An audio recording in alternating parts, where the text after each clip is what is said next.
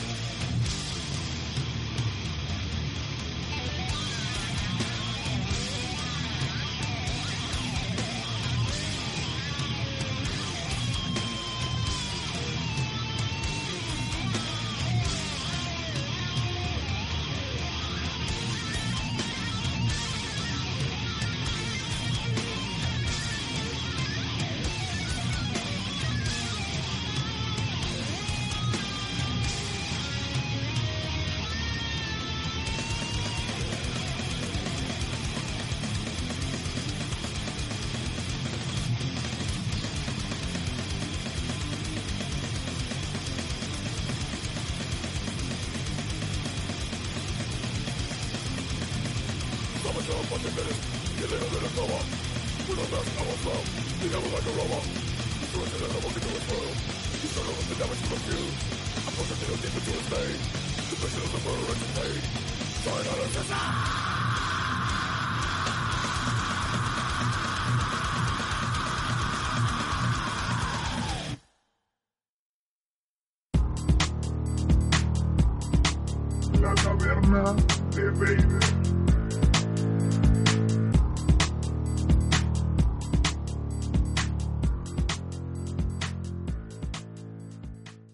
Bienvenidos un día más a la Taberna de Vader, tu podcast de cine, literatura y juegos. Y hoy tocamos dos palos. Hoy vamos a tocar el palo del cine y el palo de los juegos de mesa también. Y como siempre tenemos a la plantilla habitual. Bicho, ¿qué tal estás? Muy buenas, ¿qué tal? ¿Cómo Muy- estáis? Aquí des- deseosos de hablar de, de estos, de estas dos Muy cositas. bien, muy bien. Alfred, ¿qué tal estás? ¿Qué pasa, chicos? ¿Cómo vais? Muy bien, preparado para hablar de lo de hoy, ¿no? Sí, vamos a, a mantenerlo todo en las sombras hasta que hablemos de ello. y José, amigo, ¿qué tal estás? Hola, muy buenas. Aquí estamos otro día más. También A listo ver a para, quién nos para cargamos hoy. Eso, a ver que a quién nos cargamos, eso es, tú lo has dicho. Porque eh, hoy en la taberna somos asesinos, pero eh, vamos a ser asesinos solo por un rato. Hoy hablamos de la película de John Wick. eh, y en nuestro segundo tramo nos vamos a salir, no nos vamos a salir de nuestros papeles de asesinos, ya que vamos a hablar del juego de mesa Assassin's Club. Un juego de mesa mm, donde también tomamos el papel de asesinos y tendremos la suerte de hablar con su creador, Jesús Álvarez. Pero antes de eso, vamos con John Wick, una peli de culto de asesinos y de venganza. Esto es La Taberna de Vader, yo soy Kiko Cerro y empezamos.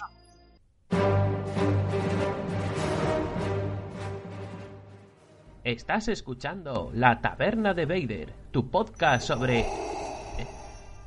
Oh, eh, eh, ¿Milord? Puede usted ahorrarse los cumplidos, comandante. Lo siento, Milord, eh, solo estaba buscando nuevas formas para motivar a los oyentes. Quizá yo pueda encontrar nuevas formas para motivarles. Eh, eh, entiendo, señor, pero es que en la taberna de Vader Ese nombre ya no significa nada para mí. le, le entiendo, señor Vader, pero es que tenga en cuenta que hoy por hoy la tecnología... No se ofusque con este terror tecnológico que ha construido. Bueno, eh, en fin, pues entonces se escucha la taberna de Vader o, o no.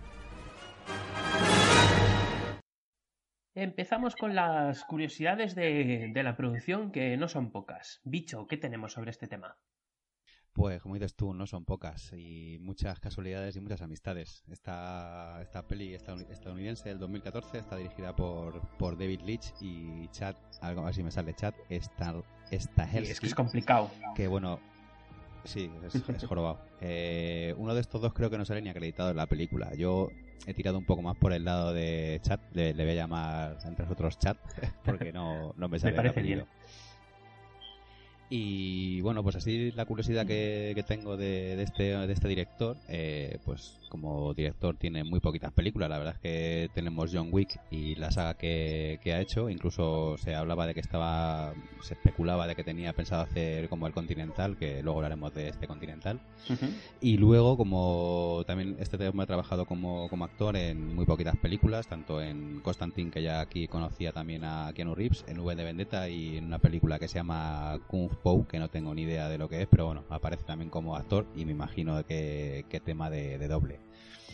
Eh, luego este hombre ha, hecho también algún guion, eh, sobre todo guion de John Wick, nunca ha metido por ahí alguna cosita más, pero bueno, su, su fuerte empieza con John Wick y luego pues en equipo técnico le tenemos en millones, que no me entretener en decir todas, en millones de películas como coordinador de dobles, segundo realizador, coreógrafo de especialista en artes marciales, o sea, este hombre, además que se le ve, se le ve fortote, se le ve fornido, se ve también que le gusta mucho el tema de, de los deportes de contacto, o sea que está metido en el, en el rollo y de ahí también saca un poco la amistad con, con Keanu Reeves y esa, esa ambición por aprender cada vez más que tiene Keanu Reeves por aprender de todo, porque vamos, eh, se oyen muchas críticas sobre este hombre, pero para mí es un pedazo de actor más que nada por lo que, como se curra todo lo que hace. O sea, que no solamente Jackie Chan es su propio doble, yo creo que Keanu Reeves también tiene sus sus cositas, se lo curra bastante, sobre todo para, para esta, bueno, para todas, pero para esta peli se pegó también un, un buen achuchón. Sí, sí, porque es que además es verdad que, que tiene muchas críticas eh, John Wick, iba a decir. Eh, Keanu Reeves con, con el tema de su expresividad o su poca expresividad, la cual. La cual comparto, pero también hay que reconocer que es que está bien para otras cosas, ¿sabes? Eh, me pasaba hace poco con el de... Con Ben Affleck. No. el de... Pues a mí me parece un poco Keanu Reeves y como Ben Affleck, ¿eh? Luego ¿tú tanto criticarán pero, de la quinta, ¿no? pero tú crees que Ben Affleck se le ocurra tanto, por ejemplo, eh, bueno, nos vamos a ir ya, pero no pasa nada. En la ¿Vas a, última. mencionar, ¿Vas a mencionar Daredevil? Porque No, no, ahí ya ni, ni- ni entro. Pero por ejemplo, eh, vale que se curró mucho eh, Ben Affleck su eh, actuación en, en Batman, en Batman v Superman, ¿vale? Pero, eh, ¿habéis visto? eh, tú, José y yo hemos visto la Liga de la Justicia Y hemos visto a Batman, macho. Ese hombre no, no ha seguido currándoselo Ben Affleck, por lo menos desde donde yo lo veo. Pero ¿la habéis visto realmente, como dicen yo en otros podcasts que he escuchado, que, que sale con barriguita? O sea, Se- eso es cuando cierto, cuando, sale sa- con cuando barriga, sale vamos. con un traje que lleva traje y chaleco, el chaleco le va a explotar, bicho. De verdad te lo digo. O sea, y no le va a explotar por los músculos. Te lo prometo, ¿eh? Sí, se, se ha relajado. Ha pasado una mala Se ha Se ha racha. relajado, se ha relajado, sí, sí, sí, sí. Pero bueno, que, que a lo que iba yo era que eh, este Keanu Reeves eh, no tiene expresividad en la cara, ¿vale? Pero viene bien para otras cosas. Eh, y lo que lo quería hilar con el, el Ryan Gosling es el de la película de mm, la última de Mad Blade Mad Runner. No, Blade Runner, ¿no? Es el de Ryan Gosling se llama Blade así. Runner 2049, sí. Eh, que, que es otro, que no tiene expresividad ninguna, pero cojones, para ciertos papeles le viene de, de coña. ¿Qué pasa con Keanu Reeves y esta Sí, sí. película? Que es que le va de, de narices esa cara y esa... Pero de narices y en es que le va de lujo, tío. O sea, evidentemente no le puedes poner a Keanu Reeves a, a, a una algo sentimentaloide que te quiera llevar por delante por su expresividad. Ha hecho, ¿eh? Pero aquí, ya, pero así son, también te digo, porque recuerdo una comedia medio romántica o algo así, un eh, que todos hemos tenido un pasado, eh, un noviembre dulce creo que fue, o algo así, que hace de, Sí. pues eso, intenta hacer de enamorado loco de la vida y es que no, es que no, es que tiene cara de coger una pipa y ponerse a repartir tiros, que es lo que hace en esta película, muy bien además. En todas hace lo mismo, yo creo. que todas las pelis que molan de este tío son de este Sí. rollo, directamente. Sí, sí, sí, sí. Totalmente. Muy bien. ¿Qué más? ¿Tenemos más curiosidades de producción por ahí, dicho? Pues, eh, pues una peli que yo según está leyendo por ahí no se juntó con muchísima pasta para, para hacer esta esta primera parte, pero viendo la recaudación que tuvo, que fueron, no sé si fueron 88 millones o bueno, fue, fue una pasada, eh, comparando con el resto de, tramas, o sea, con el resto de, de entregas, eh, ha ido subiendo considerablemente, o sea, que ha tenido muy buena aceptación desde, desde la primera entrega. Muy bien, pues nada, vamos a pasar a las curiosidades de la película. Alfred, ¿qué curiosidades tiene esta película así que podamos destacar?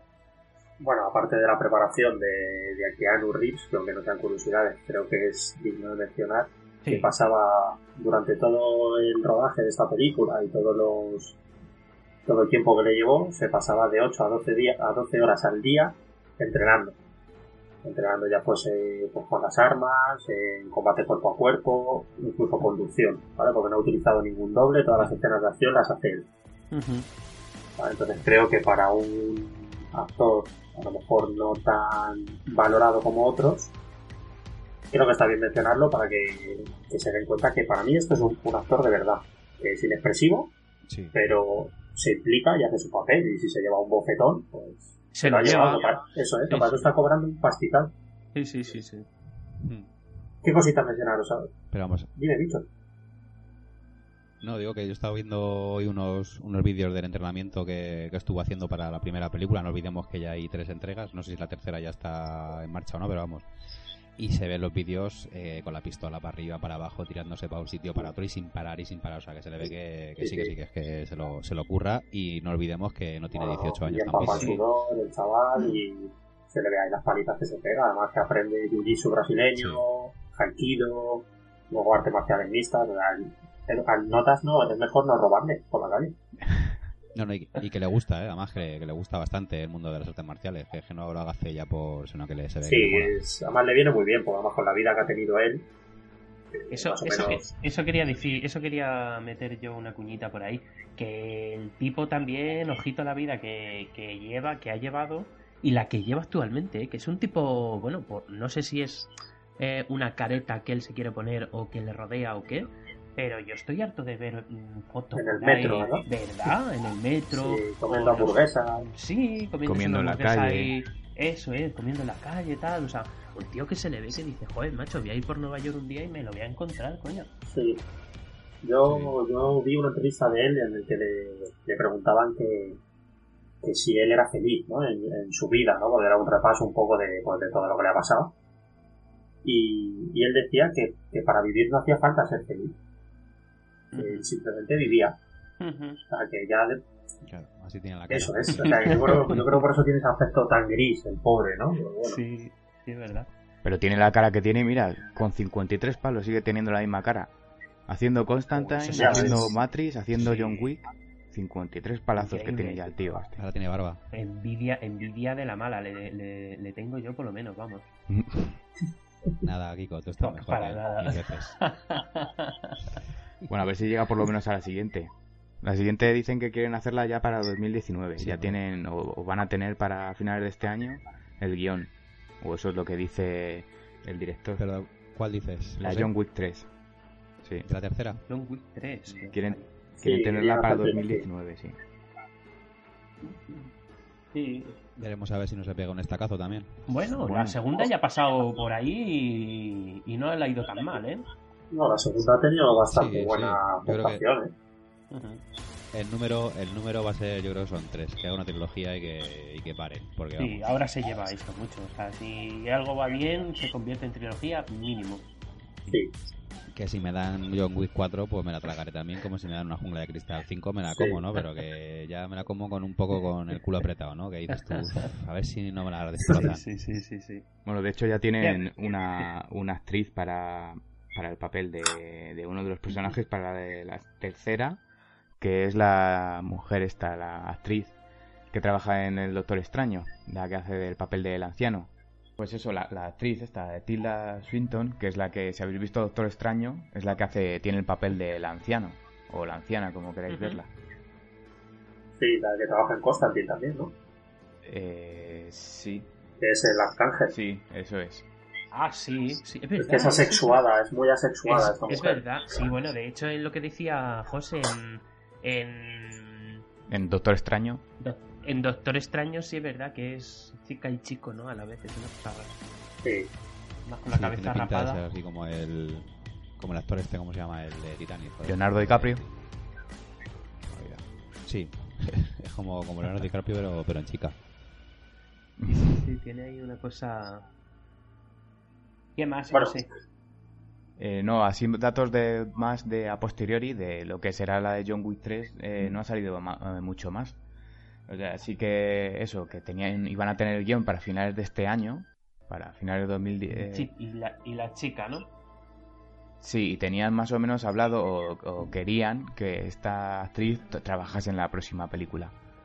Pero de momento, según palabras textuales del director, estaban trabajando en esta mierda, que es lo que decía él en la entrevista. Y supongo que para el 2019, Bueno. que era la fecha prevista que tienen, estrenar la de John Wick 3. John Wick 3.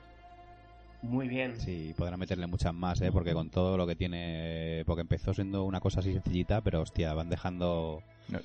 Van dejando puntaditas por ahí que con muchas curiosidades. Porque Sí, sí, ahora, joder, cada ahora, personaje que te sale es increíble. ahora, ahora, ahora cuando nos metamos en la peli hablaremos de los personajes porque hay auténticos personajes, mm, vamos, que son, que ya ellos solos ya merecen su espino aparte. Su spin-off. Sí, sí, sí, sí. ¿Qué más tienes, Alfred? ¿Tienes más cosas? Sí. A ver, tengo la... No sé si os acordáis de una escena en un club. Bueno, la escena cuando él entra al club, que ahí empieza ya a matar a muerte. Ajá. Ahí hay, hay buena de la chicha. porque Ujú. ya es, es una de las escenas más de acción ¿no? de toda la peli. Pues ahí esa escena la rodó Keanu Reeves con 40 de fiebre. Hostia, qué tío. el tío estaba súper malo y el, la- el director dijo, bueno, pues rodamos otro día, como son colegas y tal. Dijo que no, que no, que él, que él podía hacerlo y con 40 de fiebre se marcó el, el rodaje de toda la escena del club. Joder, que es una... Me gustaría verle con 40 de fiebre yendo a poner ladrillos. A ver si va tan fresco, ¿eh? Vamos a, vamos a ver un poquito. Pero tú tampoco pones ladrillos. Llorón. Hacer esas escenas tampoco tiene que ser fácil, ¿eh? O a, a cualquier otro. No tiene que ser fácil y además eh, eh, que es su es su registro, tío. O sea, el registro de tipo serio. Y ahí, oye, Bueno, pero, prefiero poner ladrillos pero ¿de qué lo 40 de estáis? fiebre. ¿Del suyo o el mío? Yo prefiero poner ladrillos con 40 de fiebre a estar ahí despistado y que me faltan toda la boca, ¿sabes? sí, también es verdad, macho. Sí, sí, porque una mala leche ahí se la puede llevar. Ya te digo. Bueno, pues eso. Bueno, ya estás caliente, te da igual. Eso sí, ya vas calentito. Bueno, ¿qué más? Tengo el, el tatuaje que saca él en la película, ¿no? Eh, toda la espalda. Además está Sí. muy bien hecho porque el tío además lo sacan cuando se está luchando y no se borra. O sea, tiene mérito, ¿vale? Y el tatuaje es un guiño a la ascendencia hawaiana de Keanu Reeves. Y bueno, pone ahí una frase en latín que significa la suerte favorece a los valientes. Que es el lema. Fíjate, pensaba yo. Pensaba yo que esto era más un guiño a la peli esta. A, pues, ¿Al cabo del miedo? Sí. Puede, puede, porque no lo sé. Sale una escena muy. Bueno, hay, hay miles de escenas parecidas, ¿no? Con el tatuaje, pero vamos, me recordaba mucho a. Yo creo que en general el tipo chungo y malote y mogolón, pues. que le ponen tatus, o sea. Véase, véase Cabo del Miedo o Alfred sin camiseta. Ahí está. Sí. bueno, pues eh, la frase esa es el lema de los marines de Hawái. ¿vale? Entonces, pues da un poco a entender pues, como que John Quick ha sido marine, ¿no? Ajá. Luego también hay la escena en la que se llama zazos con el suelo para sacar la caja donde tiene el oro, las armas y demás. Y ya está súper enfadado. Pues hay en la película de Red, de Bruce Willis, John Malkovich, pues ahí Bruce Willis tiene una escena igual. Al principio de la película, después de matar a un montón en su casa, pues se llama zazos con el suelo y saca también una caja, sin oro, pero con cosas también. Sí, sí, sí, sí. Entonces a lo mejor te puede dar a entender también que haya sido también un agente de la CIA. Además por la preparación que tiene y demás. Como Bin Laden y eso. Sí, sí, sí, ¿Qué más tengo por aquí? Luego tengo influencias. ¿Vale? El bar de la película, que se llama Círculo Rojo, es una mención a la película de 1970, eh, Circle Rose que es de artes marciales y es del, del este, el chino este de la Sí, sí, sí, sí. Pues es de él. Y ya por último, os meto que durante la película se supone que hay 119 muertos, que creo que es de las que más, quitando películas de catástrofes y tal. Sí, sí. Que, que, que 115 deben ser solo de. de... 77 son a manos de John Quill. 77. Y, uno, y un 77, perro. Pobrecito. Sí, sí. No me menciones el perro hablando. y por 77 muertos, ¿cuántas monedas de oro de esas te dan? Pues, pues fíjate, no sé, yo cuando juego al Baldur Gate, eh, cada muerto me da a lo mejor 50 oro. No, no, pues no, no deben dar muchas, ¿eh? Porque tampoco es que lo tenga topetado de oro. Y ese tío si lleva ese nivel de matar... te la darán por los jefazos. Sí, sí. Sí, ah, por, lo, por los post, por los post finales, es verdad. Pero muchas se lleva, la verdad es que se lleva muchas. Hombre, pero si luego, luego sale el Vigo, en su caja fuerte tiene unas cuantas también, ¿eh? Y no, bueno, es de la mm. mafia, pero... Sí, pero me parece que tiene menos, tiene menos que él. Habría que contarlas, habría que parar fotograma a fotograma a ver cuántas tiene. Me parece que está hecho ya, ¿eh? me parece que están medidas y calculadas. Sí, sí, sí, sí. La gente tiene muchísimo tiempo. Están por ahí. Yo lo que había visto era que más o menos podían calcular a la forma del tamaño y el diámetro, el ancho de la moneda, como cuánto podía costar, podría costar esa moneda. Que son como unos 3.000 dólares. 3.000 dólares, ¿no? 3.000, sí. Tampoco tenía tanto en esa caja. Lo, mismo tendría un tabique por ahí falso de Jayola para sacar más. Verdad, igual tenía más en algún otro lado. Claro, como se, va a casa por culo luego. sí. Oye, ¿qué me decir de la... No, hemos hablado, no, hemos hablado del reparto, pero bueno, además de tener aquí a Reeves y al Michael Nivisky de este, ¿Qué me decís del, del Alfie Evans James, este cara Dolai? Ese es el... que yo cuando le vi aquí dije, pero este hombre que hace aquí metido. ¿Este, ¿Este quién es? ¿El, ¿El, hombre este mayor? No, este... No, el de Juego de Tronos. Ah, vale. Este hombre vale, y Sí, sí, sí, ¿Cómo se llama? ¿El Lovejoy este puede ser? Ah, sí, sí. Hace de pipilla además, el pobre. Se la lleva por todos los lados. Es que no, es que yo creo que este tío no, no pinta de otra manera, ¿eh? O sea, es que yo le estoy, estoy viendo una foto aquí ahora mismo y es como una mezcla como entre el Joker y no sé. Tiene, un poco tiene una cara de, de, de llevárselas dobladas, sí. Bueno, es que el reparto, ahora que lo dices, el reparto en general eh, está William Dafoe por ahí. Eh, bueno, o sea, el reparto es importante. El, el señor es Para mí de los más conocidos es La Fue y el Leguizano, nada más. Pues los demás Bueno, Eliam, los tengo muy- Eliam Maxan también es conocido. Maxane. este. Eso sí, Sí, sí, sí, sí, sí.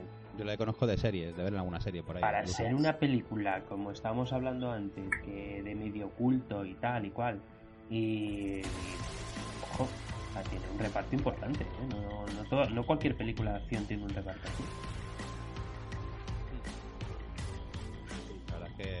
Hombre, tampoco. Estos se dejaron 20 millones de dólares para la peli, o sea que sí soltaron pasta. Sí, Que eso, como hemos dicho, recaudaron 88, o sea que para hacer una película. Una primera película de estos dos, joder, estuvo bastante. sí, sí, sí, sí, sí. Cowboy. Bueno, Vamos, pero vini- viniendo de, viniendo de esta gente, de, de especialistas en de doblaje y demás, ¿qué te puedes esperar? Si es que mejor que ellos para hacer todo esto no hay nadie, yo creo. Se nota, se nota además que todo eso está muy bien hecho. Alfred, ¿qué más tienes por ahí? Pues ya poco más. Ya por último deciros lo de que nuevamente en las películas de artes marciales las, las escenas se hacen despacio, ¿no? Se hace una coreografía lenta en la que todos son marcajes y luego en, en producción lo aceleran. Y aquí no. O sea, todo lo que se ve es la velocidad real y la coreografía real. O sea, no hay ninguna ralentización, a no ser que la escena lo exija, pero no recuerdo yo que yo Wick haya ralentizaciones, ni cuerdas, nada. Oye, por el ¿pu- estilo. ¿puedes explicar eso un poquito más? Porque a lo mejor a nosotros nos resulta muy normal, pero creo que habrá más de uno y más de dos que escuche esto que le pareciera curioso. Esto que has dicho de cómo se graba una escena de acción y eso. Claro, pues se hace una coreografía Sí, en la que los, vamos a decir, dos luchadores simplemente marcan los golpes, pero a un ritmo despacio, como cuando tú juegas con tu hermano pequeño. Ujú.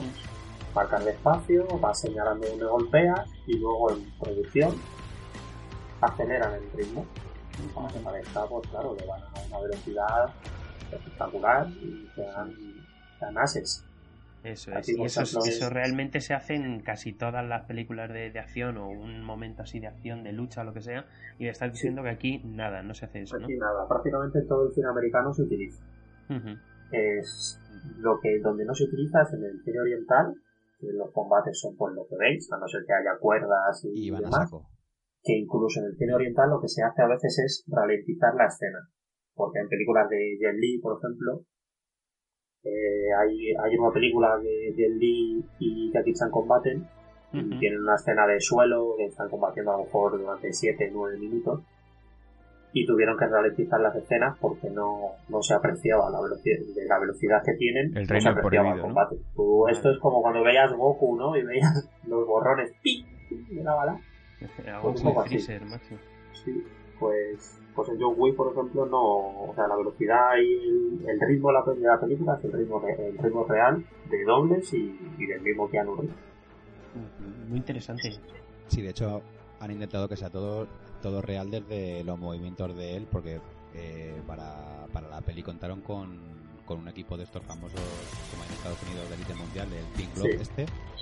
Y bueno, la, la forma de, de llevar el arma, yo en la- se me hacía extraño cuando le veía, ¿no? Llevar la pistola tan, tan pegada al cuerpo. Ahora es el nuevo método de los marines, el llevarla corta para que Claro. les eviten el desarmar. Eso es, que por lo visto si vas de lejos, claro, con llevar la pistola como en otras pelis que van con el brazo estirado, pues en el primera esquina te cortan Claro. el brazo, ¿no? Pero que cosas de esas, joder, cuando le ves ahí el tío que va todo cogido ahí con, con la pistola dentro y que la, es que casi no se mueve, o sea, dispara Sí, desde el pecho. claro, ya te decían que es para cortar retroceso y para que no sea tan sencillo desarmar. Y De hecho, hasta la misma pistola, he leído por ahí que los, los el fabricante austriaco, los de la, los Glock, la pistola Glock, le hicieron una, le dejaron una pistola y esa pistola fue modificada para, para él, aposta, para llevar. O sea, que es que se le ocurrieron hasta Sí. que la pistola apenas la ves en la película, pues hasta ahí tienen El detalles. mismo detalle. Y, y es que queda muy guay. O sea, el tipo con la con el arma tan tan recogida, por así decirlo, el brazo medio encogido y tal. Joder, mola, mola todo, macho. Sí, ¿no? Y los finales que tiene, por ejemplo, cuando hace. Cuando a lo mejor eh, inmoviliza a un adversario y le tira al suelo, pues lo típico en artes marciales es que terminas con un puñetazo, una patada. Aquí terminas con un disparo, que eso también tiene un toque muy serio. Y además el tío remata, ¿eh? O sea, no... Sí, sí, remata, pero en serio, a la cabeza. Sí, sí, sí, no se deja de gilipolleces, sí, sí. Y, no le cambias esto es, la cara. Hombre, es que es Keanu Reeves. Le dicen, pon la cara de Además, en la mayoría de las escenas siempre hace lo mismo. Cuando está, por ejemplo, esa escena en el nightclub este, siempre le pega un tiro a lo que es la caja torácica o al estómago y el siguiente va directo a la cabeza. Pero en, en, la mayoría, en la mayoría es de verdad, las es verdad. eso me gustó bastante. Sí, da donde pegue y remata. A mí me recordó eso un poco a colateral, porque luego vamos bien de tiempo, le metemos. Vale. Sí, sí, macho, es verdad lo que dice José, macho. Además, mola un huevo, macho, porque eh, el, tío marca siempre como a su misma distancia de donde tiene la mano puesta y la pistola, y luego enseguida, pum, para arriba. O sea, es, es, la, es la caña, macho, es la caña. Bueno, ¿tienes algo más, Alfred, o pasamos un poco ya no, al análisis? curiosidades lo dejaría ahí. No, no podemos meter en, detalles, pero verdaderamente quien haya visto la película no, hace Muy bien, pues eh, ya que estamos hablando y ya estamos destripando muchas escenas, vamos a hacer un una pequeña sinopsis de lo que de lo que va esta película. Pues José. la sinopsis que vamos a hacer es muy sencilla. Se puede resumir en una sola frase. sí. Eh, sí. Matan a su perro y desde entonces toda la película es venganza, venganza, vendetta, vendetta. Esa podría ser la sinopsis de la película. Sí, sí, sí, sí. Es, algo Pero bueno, ya lejos de resumir, que podemos decir pues eh, que John Wick es lo que parece ser un asesino nato, que se ha dedicado parte o gran parte de su vida a ello, y de repente llega un momento de su vida en el que se retira. O eso nos quieren dejar a, a, dar a conocer en la película, pero sin dejarlo implícito. Entonces, bueno, pues está tan, tan feliz en su casa, iba a decir, pero no es el caso porque su mujer acaba de morir. Ella muere por un cáncer, por lo que parece ser, y bueno, en su nota de despedida ella le regala un perro, un perrito pequeño para decir que ella para que ese perro represente su amor bueno que él siga queriendo para que un poco yo creo que eso es para que ella le hace como que siga enganchado a la vida que ha estado llevando los últimos cinco años, creo que es, desde que lo deja, y que no vuelva otra vez a engancharse. Entonces, que no vuelva, a algo a lo que pueda seguir amando, aunque yo ya no esté. Aparte de que tu coche sigue en el garaje, pero no, los coches no cuentan. Vaya coches, ahora, hablamos de los coches. bueno, y a, a, raíz de eso, pues bueno, el hombre se queda encargado del perro que bueno, un poco yo creo ahí que de, no sé si es la cara de, de este hombre, de Keanu Reeves, pero yo creo que al perro no le, no, no le entiende muy bien. No, ¿sabes? Le mira un poco raro, le da de comer confles, dice, ¿para qué sirve un perro y qué puedo hacer con él? Sí, no tiene muy claro para qué, para qué vale eso. Alfred, dice, dime. Tengo una, tengo una curiosidad de la escena del perro, que me parecía bien meterla aquí. De cuando sale el lamiendo de la cara, pues el perro no hacía ni puñetero caso a Keanu Reeves, ¿no? Entonces le, le untaron la cara en grasa de manteca. para que el perro le lamiese y demás. Pobrecito Keanu Reeves. Flipa, eh, lo que aguanta el hombre, tío. claro, de que tiene una cara de cabreado. Ya ves. Continúa, José. Bueno, pues a grandes rasgos él luego se va a una gasolinera, encuentra a unos matones, los matones le piden que le dejen el coche, se interesan por su coche porque es un cochazo y al John Wick al pasar olímpicamente de ellos ellos le siguen le atracan en su propia casa aquí es cuando ya le asesinan al perro le pegan una paliza a John Wick y se llevan su coche. Y a partir de ahí empieza toda la película es una continua búsqueda de venganza por parte de John y justo parece ser que se ha metido con la gente equivocada el chaval este al robarle el coche y a matar a su perro porque no lo conoce no conoce a, a John Wick y a su pasado y resulta que el tío este, el, que le roba el coche, es el hijo de un, gran jefazo de la, de la mafia rusa. Se le llaman el, eh, saco o algo de eso, llamaban, ¿no? A John Wick. Babayara. Babayara, ¿no? Pero que así la eh, traducción era algo así, Sí, pero luego yo he buscado por ahí... un monstruo típico de esto. Un poco como lo que ya hemos venido hablando un montón de programas anteriores con, el, con lo de eso, con lo de It de Stephen King. Eh, aquí el Boogeyman lo utilizan como referencia al hombre del saco, pero porque es eh, la Baba Yaga es una figura de la mitología rusa Y bueno, es una mujer que lleva una especie de casa a cuestas o un macuto bastante grande a la espalda y se encarga de, eh, de comerse a los niños. Es un poco lo que decíamos, que eso puede tomar eh, varias formas. Pues parecida es esa historia. Entonces a él eh, le dan ese sobrenombre, el de Baba Yaga, que mucha gente luego tiene la equivocación o, cae en que a lo mejor no se refieren a él, sino que se refieren a, al jefazo de la mafia rusa, al Vigo este pero no, el, sobrenombre se lo dan a él. Sí, de hecho dicen, en una conversación dicen, joder, es el hombre del saco y le dice el Vigo, no, es a quien mandas a matar. Esa es una de las cosas con las que te quedas de esa película. Dejan caer otro. Sí, totalmente. Y bueno, yo creo que es que la película no tiene ninguna sinopsis más a destacar. A partir de ahí ya son eh, peleas, eh, acción, tiros, es lo que vas buscando cuando empiezas a ver este tipo de películas. Sí, eso es. Sí, lo que nos gusta. Eso es, al final se resume en algo muy... No, no hemos dicho que íbamos con spoiler, por cierto, pero bueno, ya sabéis que vamos con spoiler. Pero bueno, es que esta, esta, peli mola de todas las maneras, con spoiler y sin spoiler. Esta peli. A ver, esta peli es para quitarte la cabeza, disfrutar y luego ya te pones la cabeza otra vez y ya sigues con tu vida. Porque tan. Sí. spoiler poco puedes hacer porque empieza por el final. Eh, bueno, eso es. Y luego todo lo que se, todo lo que esta película lo que mola es todo lo que descubres de, mundo que hay en este en este rollo. O sea, yo creo que spoiler poco sí. hacer. Que muere el perro, sí. Eso es, pero vamos, que si piensas que va a vivir ese perro, mm, tal y como te están planteando todo, o sea, evidentemente lo que van a hacer es lo que más joda para que este hombre de alguna manera le encienda la chispa otra vez, ¿no? Pero bueno, recupera el coge otro perro, es la misma pregunta. Sí, sí. No, no hagas spoilers, no hagas spoilers. es, para, es, para, que los, es para que los animalistas. Claro, para los amantes de los animales. ¿Sabes? Tengan un, punto de inflexión y digan, ah, bueno. A ver. yo quería hablar un poco, ya que, mm, bueno, pues la peli es lo que es y tiene lo que tiene y, y, y está muy bien hecha porque está hecho por profesionales que van de, de, este tipo, ¿no? De lo que hablábamos antes, todos los profesionales de, de actores de, de segundos actores de doblaje y cosas así, ¿no? Entonces, mm, a lo que voy es al mundo que crea esta película, que me parece fascinante por otro modo. Porque lo, lo estábamos hablando antes de la cantidad de personajes que te dejan ahí, que simplemente aparecen y que son fascinantes. Y dices, madre mía, pero si ese personaje, eh, ¿de dónde ha salido? ¿Qué, ¿Cuál es su vida? Mm, ¿Qué hace para vivir así? Porque cuando cuando John Wick va al hotel, ¿vale? Y se encuentra allí a todo el mundo, que todos se hablan por su nombre y tal, o sea, como si tú fueses a, al súper del barrio a comprar de toda la vida y, y, les hablas por tu nombre, pero entre asesinos y limpiadores de, de escenas de crímenes y cosas así, y me parece un mundo brutal el que, el que montan aquí, ¿verdad?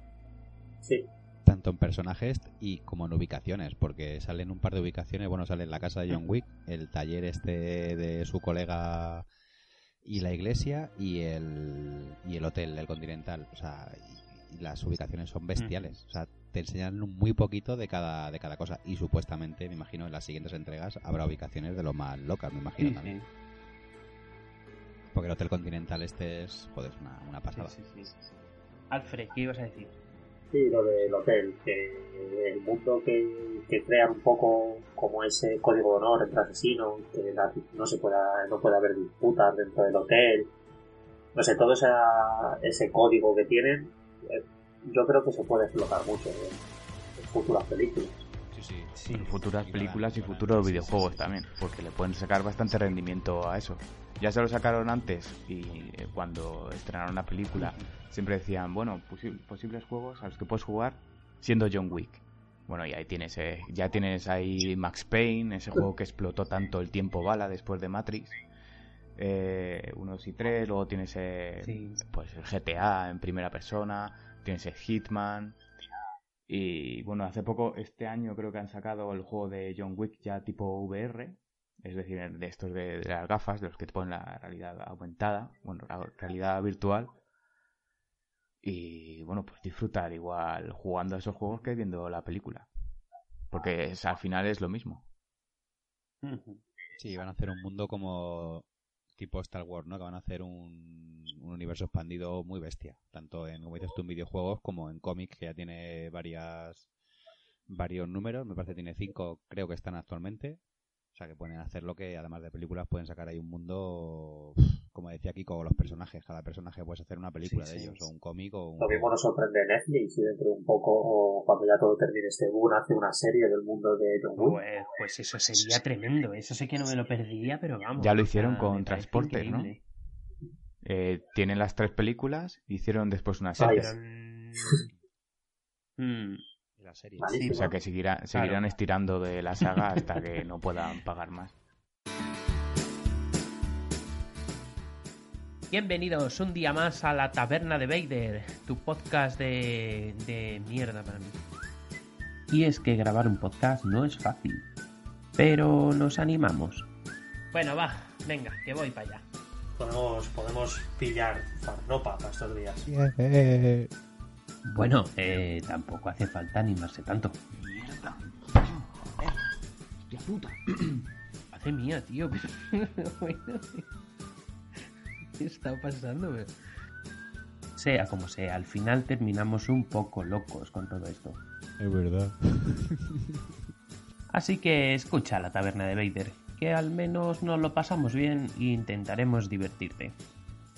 ¿Que pa- ¿Paramos la grabación ya?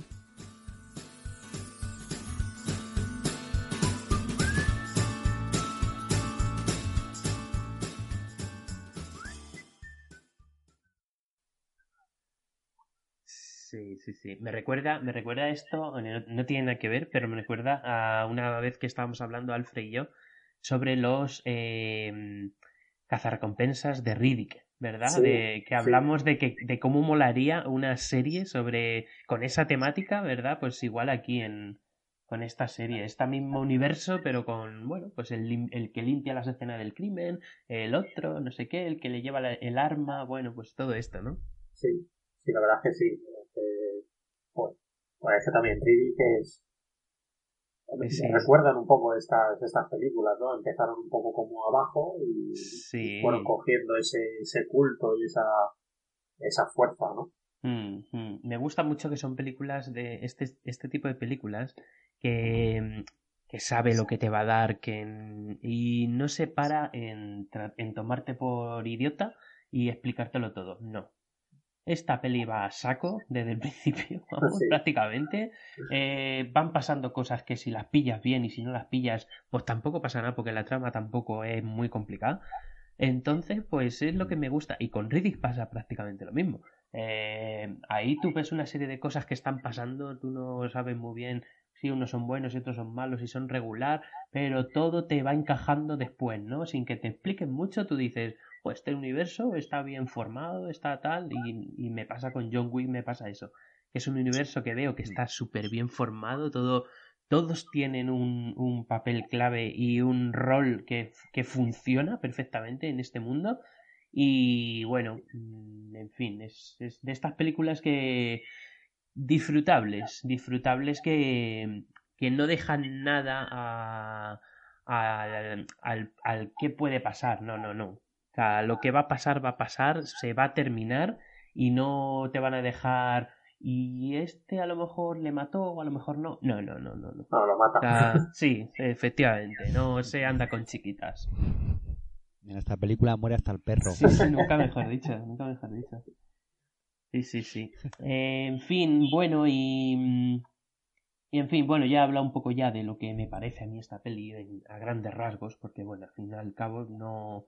El que, el que quiera, el que nos escuche hoy, que no haya visto la película y, y en fin, esté diciendo, pero bueno, ¿esto qué es? Porque realmente no es una peli que haya pasado mucho por, por televisión, tampoco sé si está en las plataformas, en Netflix sé que no está, eh, en alguna otra plataforma supongo que sí, que Movistar lo tendrá y demás. Pero bueno, que es una peli que si pasa por vuestras manos, eh, o qué le diríais a alguien para que esta peli, si pasa por sus manos, si, si la debería ver, si no, ¿qué, ¿qué opinión tenéis de esta peli? Alfred, ¿qué dirías tú? Yo te digo que si quieres pasar una hora y media, una hora cuarenta y cinco, o sea, el tiempo bueno de las películas de antes, ¿vale? Porque ahora ya todas las películas lo mínimo son dos horas veinte. Ujú. Quieres pasar un buen rato si la veas. O sea, es una película que desde que empieza hasta que acaba estás en tensión. Al final sabes que él es el héroe y que no le va a pasar nada. pero estás en tensión. O sea, el tío va matando, cobra, o sea, no es el tío al que no le toca, el tío cobra bien y mucho. Sí, sí. Y, y luego encima, si, si ya te paras a, a observarla, pues tiene por lo que comentábamos, los detalles del continental, es el código de honor que tienen entre ellos, cómo entre todos se respetan, por ejemplo a John Wick todo el mundo lo conoce, saben que es como el mayor asesino del mundo, el mejor, pero ellos saben que, que o sea, el, a por el que va, él sabe que no, que por, que no se puede rendir, o sea, que tiene Que, que, luchar contra eso porque no le puede entregar a su hijo, que hubiese sido más fácil, que vamos, yo tengo un niño así y digo, anda, toma, mátalo, ¿sabes? Que, pero yo, yo sí, yo sí la recomiendo, tanto la 1 como la 2, que ya hablaremos de ella el otro día, si, si se quiere, y sí la recomiendo, o sea, la primera no tuve la suerte de verla en el cine, ni tan siquiera me enteré. Pero la segunda sí la vi y te pasas un rato muy Porque la primera yo creo que no la estrenaron en el cine, ¿no? Aquí en España, por lo menos. Pues, pues yo creo que yo no me enteré. Mm. Yo creo, yo creo que pasó directamente a, a, DVD, es posible, es posible que sí. Mm. Eh, al fin y al cabo, ten en cuenta que es lo que dice Alfred, que es un formato raro, ¿no? Ya una peli corta, por así decirlo, mm. que ya no se lleva. Y encima eh, de una temática totalmente desfasada. O sea, esto es años 90 o, si me apuras años 80 a finales. Y, es, y no... Mm, yo creo que era un formato que los, los que gestionen esto dirían, pues esto no va a tener tirón, yo ni lo compro. Y no se debió comprar en los cines y no, no se comercializó. Me parece a mí, me parece a mí. Bicho, ¿qué te parece a ti, a ti la película? ¿Qué, qué le dirías a, a la gente? ¿De verla, no verla? Pues que si te gustan los disparos, el cine de acción y las palomitas, que sin duda alguna que la veas. O sea, si no te gusta el cine de acción, olvídate de ella totalmente. O sea, si, quieres buscar una trama de la leche y buscar... Olvídate. O sea, esto es para los que nos gustan el rock and roll puro y duro. Y que no hay otra. Que si no te gusta la acción, pues pasa de ella y habrá otras películas que tengan acción y tengan unas tramas que te gusten más o menos. Pero esto es para lo que es, para disfrutar, sentarte, pasar una buena tarde, una buena noche. Lástima que no te la pongan en las cadenas de televisión esta los domingos por la mediodía pero que es eso, que es una película para disfrutarla con todo. Incluso habéis hablado antes en el tema de movimientos, que en muchas películas eh, van lento y luego lo aceleran. En esta película van deprisa y tiene la gran suerte de poder ver cada uno de los movimientos que hacen. O sea, que si encima te gusta el tema de artes marciales, te gusta deleitarte con, con escenas de estas, aquí lo vas a tener seguro, pero segurísimo. Sí, sí. Y José, ¿qué dirías tú entonces a uno que se acerque por pues esta película? Yo pienso que la le pues diría que la vea con mm, no con muchas expectativas, porque sí que la están poniendo muy alto, muy por las nubes y dice decimos esto que se está convirtiendo en una película de culto. Pero yo, por ejemplo, cuando recuerdo haberla visto por primera vez, que no la vi en cine, la vi eh, la vi después en DVD. Sinceramente, hasta hace eh, hasta que sacaron la segunda película, dije, oiga, pues eh, al final tuvo tirón esta primera parte de John Wick. Y la tuve que volver a ver porque no me acordaba prácticamente de la película, salvo lo del perro, eh, algunas escenas como la del nightclub, esta, em, el final con esa persecución, ese tiroteo con los coches. Poco más me acordaba de la película, consideraba una más. Tipo sagas de transporte, eh, películas como El Mecánico, cosas así venganza y todo eso. ¿no? Tema crank así. Sí, pero al final, eh, luego, tío, yo he... Porque yo también creí que esta peli pues tampoco... Pero luego, o sea, lo de peli de culto, eh, no sé si es que ya a cualquier cosa le llamamos peli de culto o era de culto y ha dejado de serlo. Porque os digo una cosa, en diferentes ámbitos sociales yo me he encontrado con gente que ha visto esta película y gente muy diferente, ¿eh? O sea, tanto en el grupo de amigos como vosotros, en plan más friki y eso, que, que la conocía. En otro ambiente de familia y tal, que bueno, pues también la conocía. Y en un ámbito de trabajo, que también es otro tipo de, de gente y demás, y también eh, conocían esta película, ¿eh? O sea, que al final esta película es más conocida de lo que de lo que en un principio era por lo menos y valorada de muchas maneras, ¿eh? porque yo, por ejemplo, hablo de mi caso, hablo de, de mi padre, que es un tío que le gustan las películas, bueno, mi padre Rambo, Acorralado, Comando, o sea, Armaleta. De, los, de los buenos. Lo que le mola es eso. Y, y sin embargo, John Wick no lo Fíjate. Sí, sí, sí. Para, para que veas. También porque está hecha en el siglo XXI y de la manera del siglo XXI. Y hay muchos ojos que no terminan de ver eso bien. Prefieren verlo, bueno, pues como se hacía antes. Es que Hmm. Sí que es verdad que al final esto te tiene que entrar, pero bueno. Yo mira que se lo digo varias veces, pero póntela en serio que te va a molar, que ya verás qué tal, porque le conozco y sé que sé que si se la traga entera, pues ya se la ha visto y no no no le no le llama. Sí, sí. Es extraño, ¿eh? Porque joder, una película de estas para una persona que le gusta el cine de acción. Sí, sí, sí, sí, Pues no todo el mundo tampoco le ha entrado, incluso gente, aunque antes he dicho que si no te gustan, gente que a lo mejor ha visto con sus parejas y ha dicho, joder, pues tiene el punto la película no es de mi gusto, pero tiene el puntito ese de que algo tiene ahí de, extraño. Sí, sí, sí, sí. Sí, tiene esta peli entra entra en muchos en muchos tipos de gente, yo creo, y al final llega, llega bastante. O, o ha llegado, ha terminado llegando bastante, ¿no? Tiene la película tiene como tres años o cuatro, ¿no? Y, y al final ha tenido más recorrido del que ellos incluso yo creo que creían que iba a tener.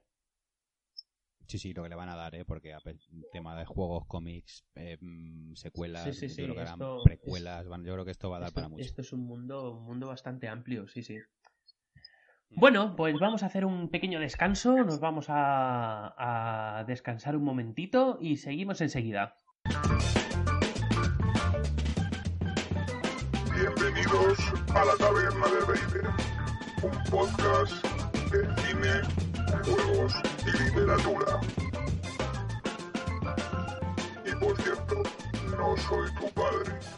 ¿Quieres píldoras letales? No quieres venderme píldoras letales. No quiero venderte píldoras letales. ¿Quieres ir a casa y replantearte la vida? Quiero ir a casa y replantearme la vida.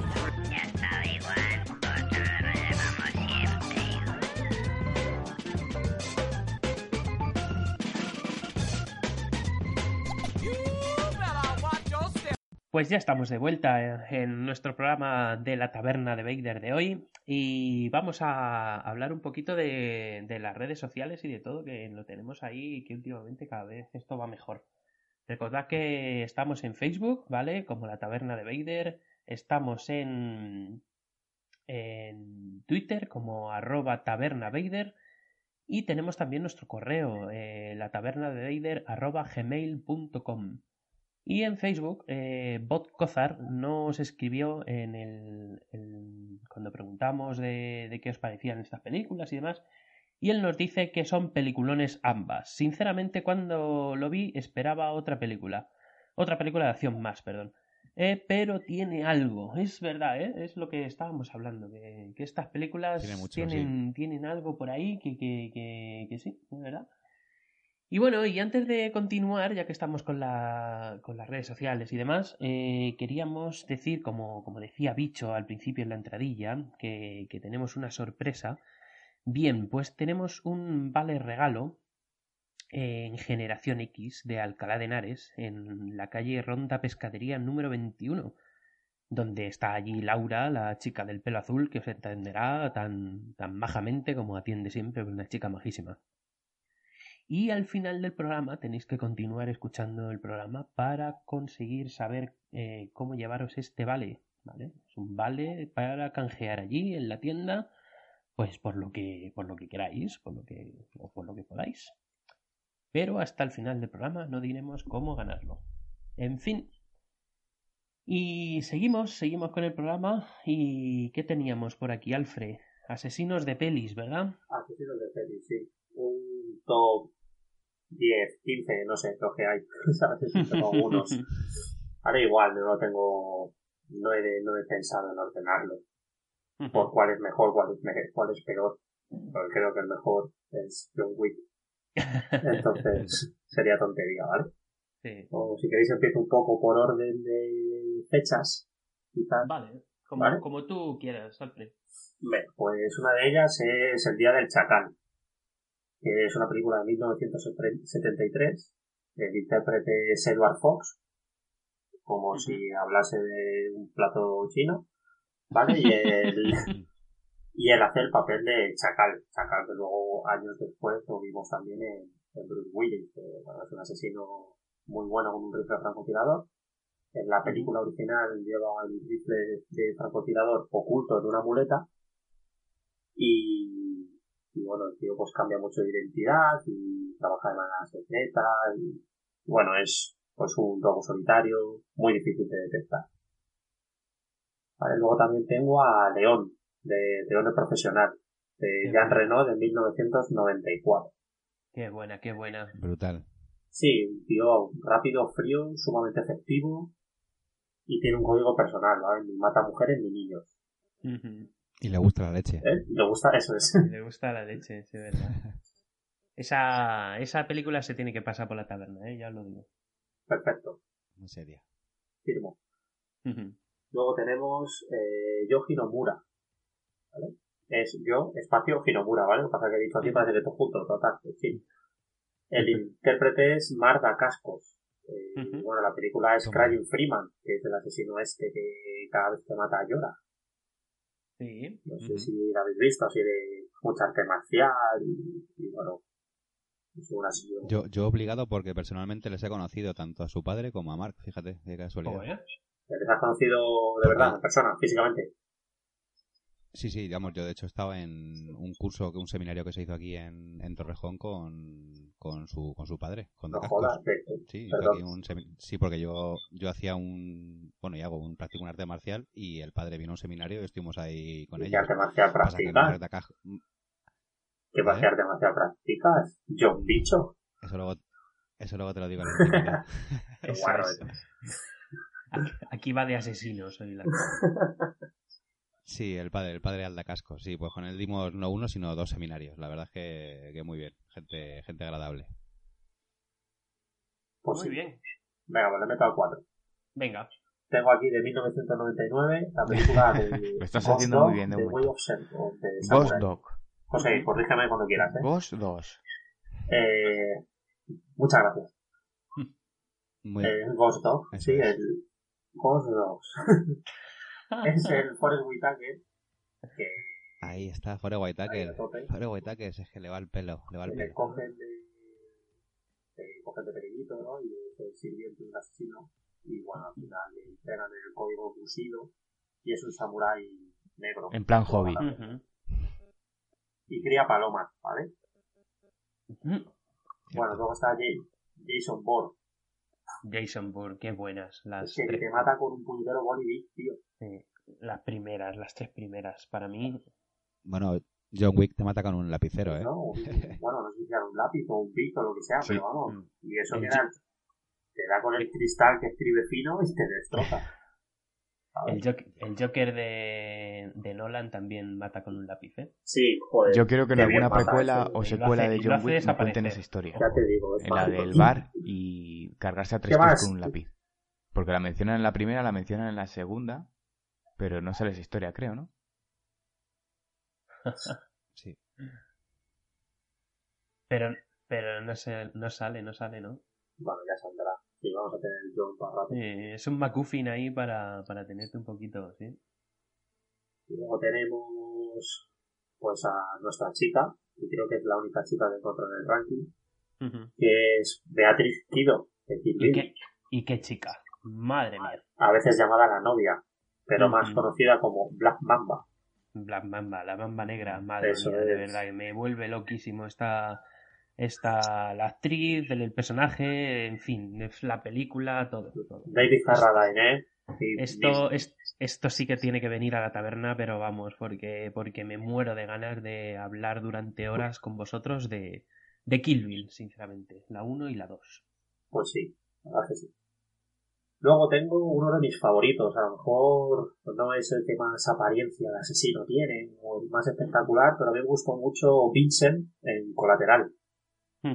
Ese Joder, es que ahí hace un es papelón. que además es un sicario de identidad desconocida, el tío se alquila un taxi, o sea, no, ¿sabes? Una cosa como muy fuera de lujo, ¿no? Que es Sí. un poco a lo que estamos acostumbrados en este, en este, en este tipo de cine. Sí. Bueno, el tío es súper cruel y despiadado. Y lo que comentaba antes José de John Wick, que el tío dispara al pecho y luego a la cabeza. eh, lo que decía de Vincent es que tiene como un, una manera de marcar los, los, cuerpos, que es pega un disparo en el corazón y dos en la frente. Y siempre en el mismo orden. Entonces, eh, como que sus, sus asesinatos siempre van así, es como para que identifiquen que es él. Su firma. Sí.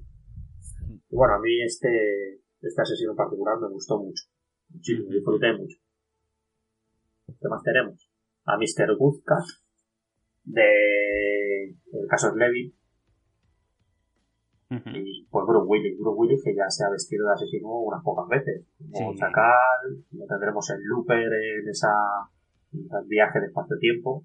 Sí. Y le volvemos a tener aquí, igual, otro más especializado en el sigilo. Eh, pero bueno, tiene este, este asesino tiene como un giro, ¿no? En el que en esta película pues mata a una familia y se queda con el niño, al cual adiestra para después vengarse de los mismos que le mandaron a él matar a la familia. Sí. Una cosa así un poquito rara. Otro de mis favoritos, Laszlo Suk, de Ases Calientes, No. que es Tommy Flanagan, el hombre este de las cicatrices en la cara, que yo pensaba que eran caracterización, No, hasta no, que son- me di cuenta que no. Yo hace ya tiempo creía, la primera vez que recuerdo verle que fue en Gladiator, pensaba que eran eh, caracterizadas.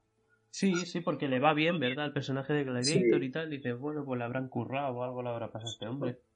Pero no, no, son, son marcas además de, de un ajuste de cuentas irlandés. Sí, sí, sí, no, tío, pero vamos, esta película no sé si la habéis visto, no, no es un cine espectacular.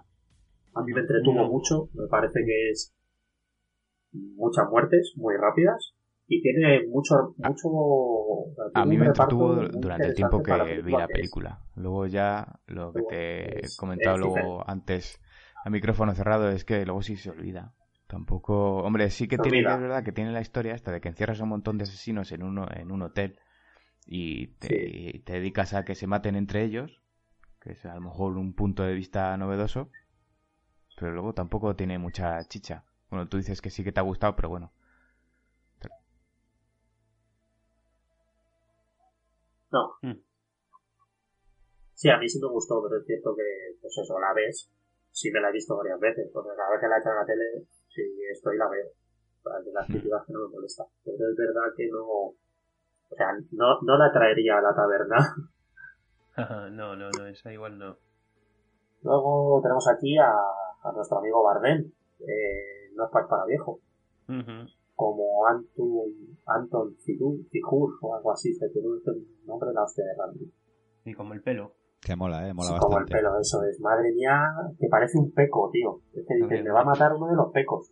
Un día, un día hablaremos de Bardem y de sus peinados en las películas americanas, que tienen tela, ¿eh? Y de los pecos, por favor. Eso también en otro especial. Y bueno, el tío va matando ahí con el, con la herramienta esa para matar ganado bovino. No sé cómo Sí. se llama, ¿vale? Sí, la pistola esa de aire, ¿no? Lo que sea, algo así. Pistola de perno. Me acaba, me acaba de venir. Ah, mira, Gracias, tío. De nada. Y bueno, pues sí, cómo va matando. ¿verdad? Pues me, gustó ese papel de este. Sí, sí, sí, hombre, no en vano se llevó un Oscar, ¿no? Luego en Villa Sassi Otro, otro peliculón. es Raizo, que le interpreta el rey. Esta es de los hermanos, ¿no? Bueno, hermanas, hermanos, hermanas arroba los Wachowski, estos, ¿no? Los demás. Sí, es de los Wachowski, ¿no? No sé, de los Me suena o, o por ahí estaban metidos, no lo sé, ¿eh? a lo mejor la estoy cagando. Te lo digo, tú sigue. Vale, luego, bueno, aquí he metido una de Hannah Hiller, no sé si la habéis visto. Es, eh, la película se llama pues, Hannah, es del 2011. La intérprete es Suisse Ronan y es, es de una chavalita, tendrá 14 15 años. La entrenan los padres que eran agentes de la CIA. Y bueno, la tía mata como. Tipo Hit Girl, Hit Girl en Pero ¿no? bueno, no, Ni idea, no lo he visto. entiendes nada, la verdad. Es que veo. es- Sí, sí, sí. Luego luego tenemos Sicario, de 2015. Vale, esa es la zona fronteriza entre los Estados Unidos y México. Esta peli está bastante bien ¿no? por el, tema de los cárteles no te da un enfoque de también a los asesinos menos glamuroso, ¿no? Asesino de Robert Rath con Sylvester Stallone y, y Antonio Banderas, que le gusta mucho ha visto.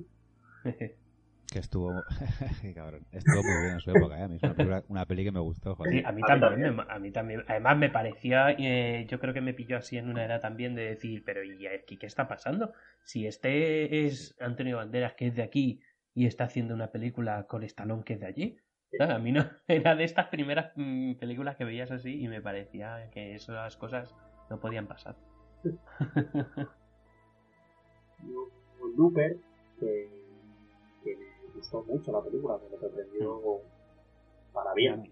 A mí, también, me sorprendió para bien, para muy bien también, sí.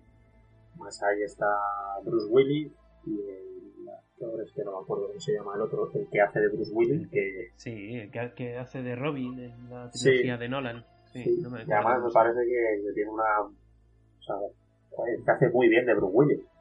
Sí, sí. Con una, con una... Solo con una prótesis en la nariz eh, ¿Verdad? Porque es lo único que tiene. luego él hace lo de los ojos y tal. el, el, Joseph Gordon Lewis. Eso es. me gusta mucho esta película. Luego haría. Pues eso, creo que esta también tendrá que venir a la taberna algún día. Pulp Fiction. Hombre, Pulp Fiction, claro. Evidentemente, pues, como no voy a mencionar a John Travolta y a. Vincent Vega y a este más, ¿cómo se llama? Eh, ya Samuel, L. Jackson. Samuel L. Jackson. Hay otros dos grandes, dos grandes asesinos. Sí, ¿no? sí, sí, Luego, señor y señora Smith. otros, dos grandes asesinos a tope. Y para terminar, cerraría con Hitman.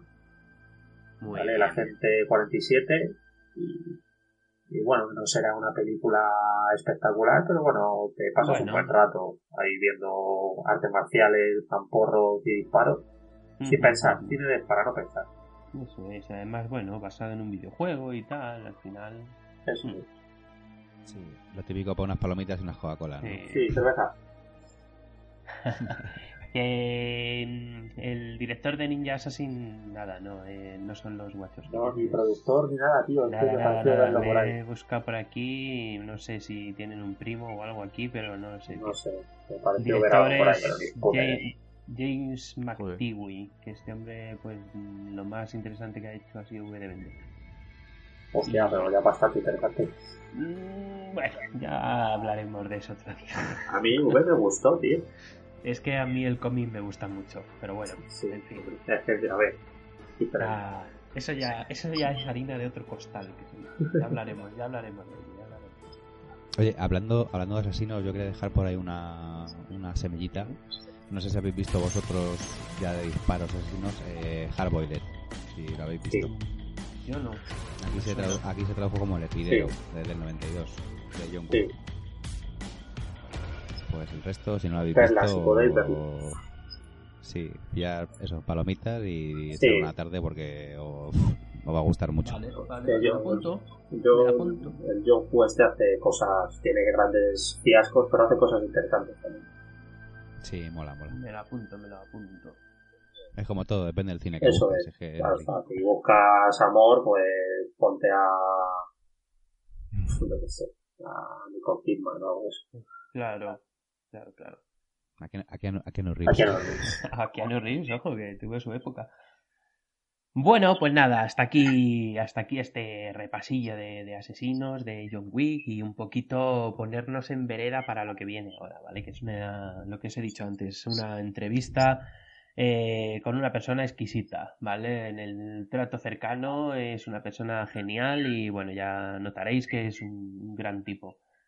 Eh, que es Jesús Álvarez, ¿vale? Que es el creador de... Y, le mandamos desde aquí un gran abrazo, que se lo ocurrió mogollón, le dimos la brasa muchísimas semanas para poder quedar con él y al final accedió a, estar con nosotros, así que un abrazo. Y encima nos enseñó a jugar en directo. Sí, sí, sí, sí. Fue, bueno, ya, ya lo veréis ahora, porque fue, fue, fue algo de verdad delicioso de, de disfrutar. Y bueno, algún, alguna que otra, alguna que otra novedad nos trae. Ya, ya lo escucharéis ahora en la, en la entrevista. Y nada más, eh, eh, Alfred, pues muchas gracias, tío, como siempre. Muchas gracias a ti, como siempre, por darnos paso, presentarnos. a José por corregirme y a Bicho por restregarme la Coca-Cola. Muchas gracias a vosotros. Os quiero, Nos vemos os dentro de poco para el siguiente programa. José, amigo, muchas gracias. Y bicho, muchísimas gracias, tío. Pues nada, muchas gracias a, a todos vosotros, que cada vez se me pasa más, más corto. Hay que echarle ahí. Se pasa muy rápido, se pasa muy rápido. Sí, sí, sí. Y nada, y eso, y recordar a la gente que, que escuche todo el programa, aunque luego sé que se puede dar para adelante y para atrás, pero bueno, que lo escuche y, y a ver si hay, hay suerte en ese pequeño. en esa pequeña sorpresa. Eso es, eso es. eso es. ¿Yo puedo participar? Eh, no, nosotros estamos fuera. De, de hecho, nada, si, le, si, si Laura os ve pasar por allí, eh, nada, eh, y vais a pedir el, el premio, no os lo va a dar a ninguno. Ni a vosotros. Cabrón, ya nos la orden. Nada, ni vosotros, ni novias, ni a, ni a Noah tampoco, eh, bicho. Nos ha puesto un cartelito allí de se gusta. Nada, ni novias, ni mujeres, ni hijas. Ya nos conoce, ya nos conoce. Bueno, pues hasta aquí eh, este repasillo. Seguimos con la taberna de Vader. Hasta ahora.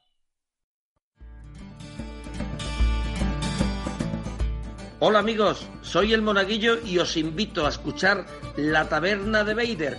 Es mi podcast favorito y bueno, y hablan de, de, todo, de pelis, de literatura, de lo que le pide el cuerpo. Yo cuando quiero pasarlo pirata me escucho La Taberna de Vader. Así que no os lo perdáis nunca, de verdad. Os lo digo yo que imagínate, mm, que eso para mí es como tener pan congelado.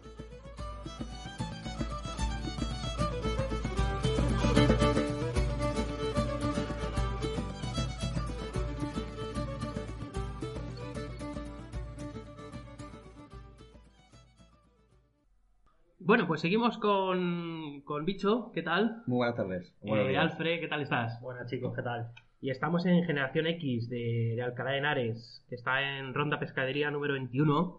Y aquí estará Laura, que os atenderá perfectamente. Es una chica encantadora, ¿verdad? Verdad. Tiene el pelo morado, pero bueno. Bien. Muy maja. Mola. y bueno, y tenemos entre manos eh, una cosita así un poco especial. Eh, Imagínate cómo sumarías asesinatos por dinero, misiones, diferentes armas, diferentes localizaciones.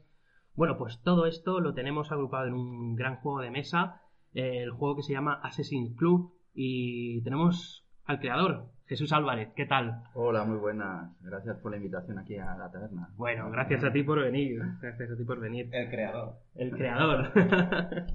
Acabamos de testear el juego y la verdad es un, es un juego divertidísimo. Y vamos, nos hemos quedado, ¿verdad? Alucinados con, con la dinámica, lo rápido que se, que se coge, ¿verdad? Y todo. Sí. A mí lo que más me ha llamado la atención ha sido la- lo que comentabas tú. Si te metes en el papel y te haces la película, Eso es, es eso es. muy resultón. Ahora explicaremos un poquito Muy resultón. sobre qué va el juego en general. Pero así de primeras, Jesús, lo que más me... De primera, sin saber jugar ni nada de nada, es la calidad que tiene todo esto. Visualmente, en las Ujú. manos, todo... Me parecía de toda una calidad brutal. Que... ¿Quién ha hecho esto? Pues mira, te agradezco que reconozcas esa calidad porque está ahí, en realidad está ahí, ¿no? Pues no, no se puede evitar el verla. Pues lo he hecho yo, digamos, ¿no? Sin tapujos, está de cero, de cero el producto, todo el diseño, pues está hecho de cero por mí y bien, contento. Sí, pero de cero, y pero ¿cómo, cómo consigues hacer una caja? ¿Cómo consigues hacer unas fichas? ¿Cómo consigues hacer tú solo? Los tokens. Horas, es que todo al final es horas, horas. eh, Por supuesto, la creatividad está ahí. Sin creatividad no tienes nada.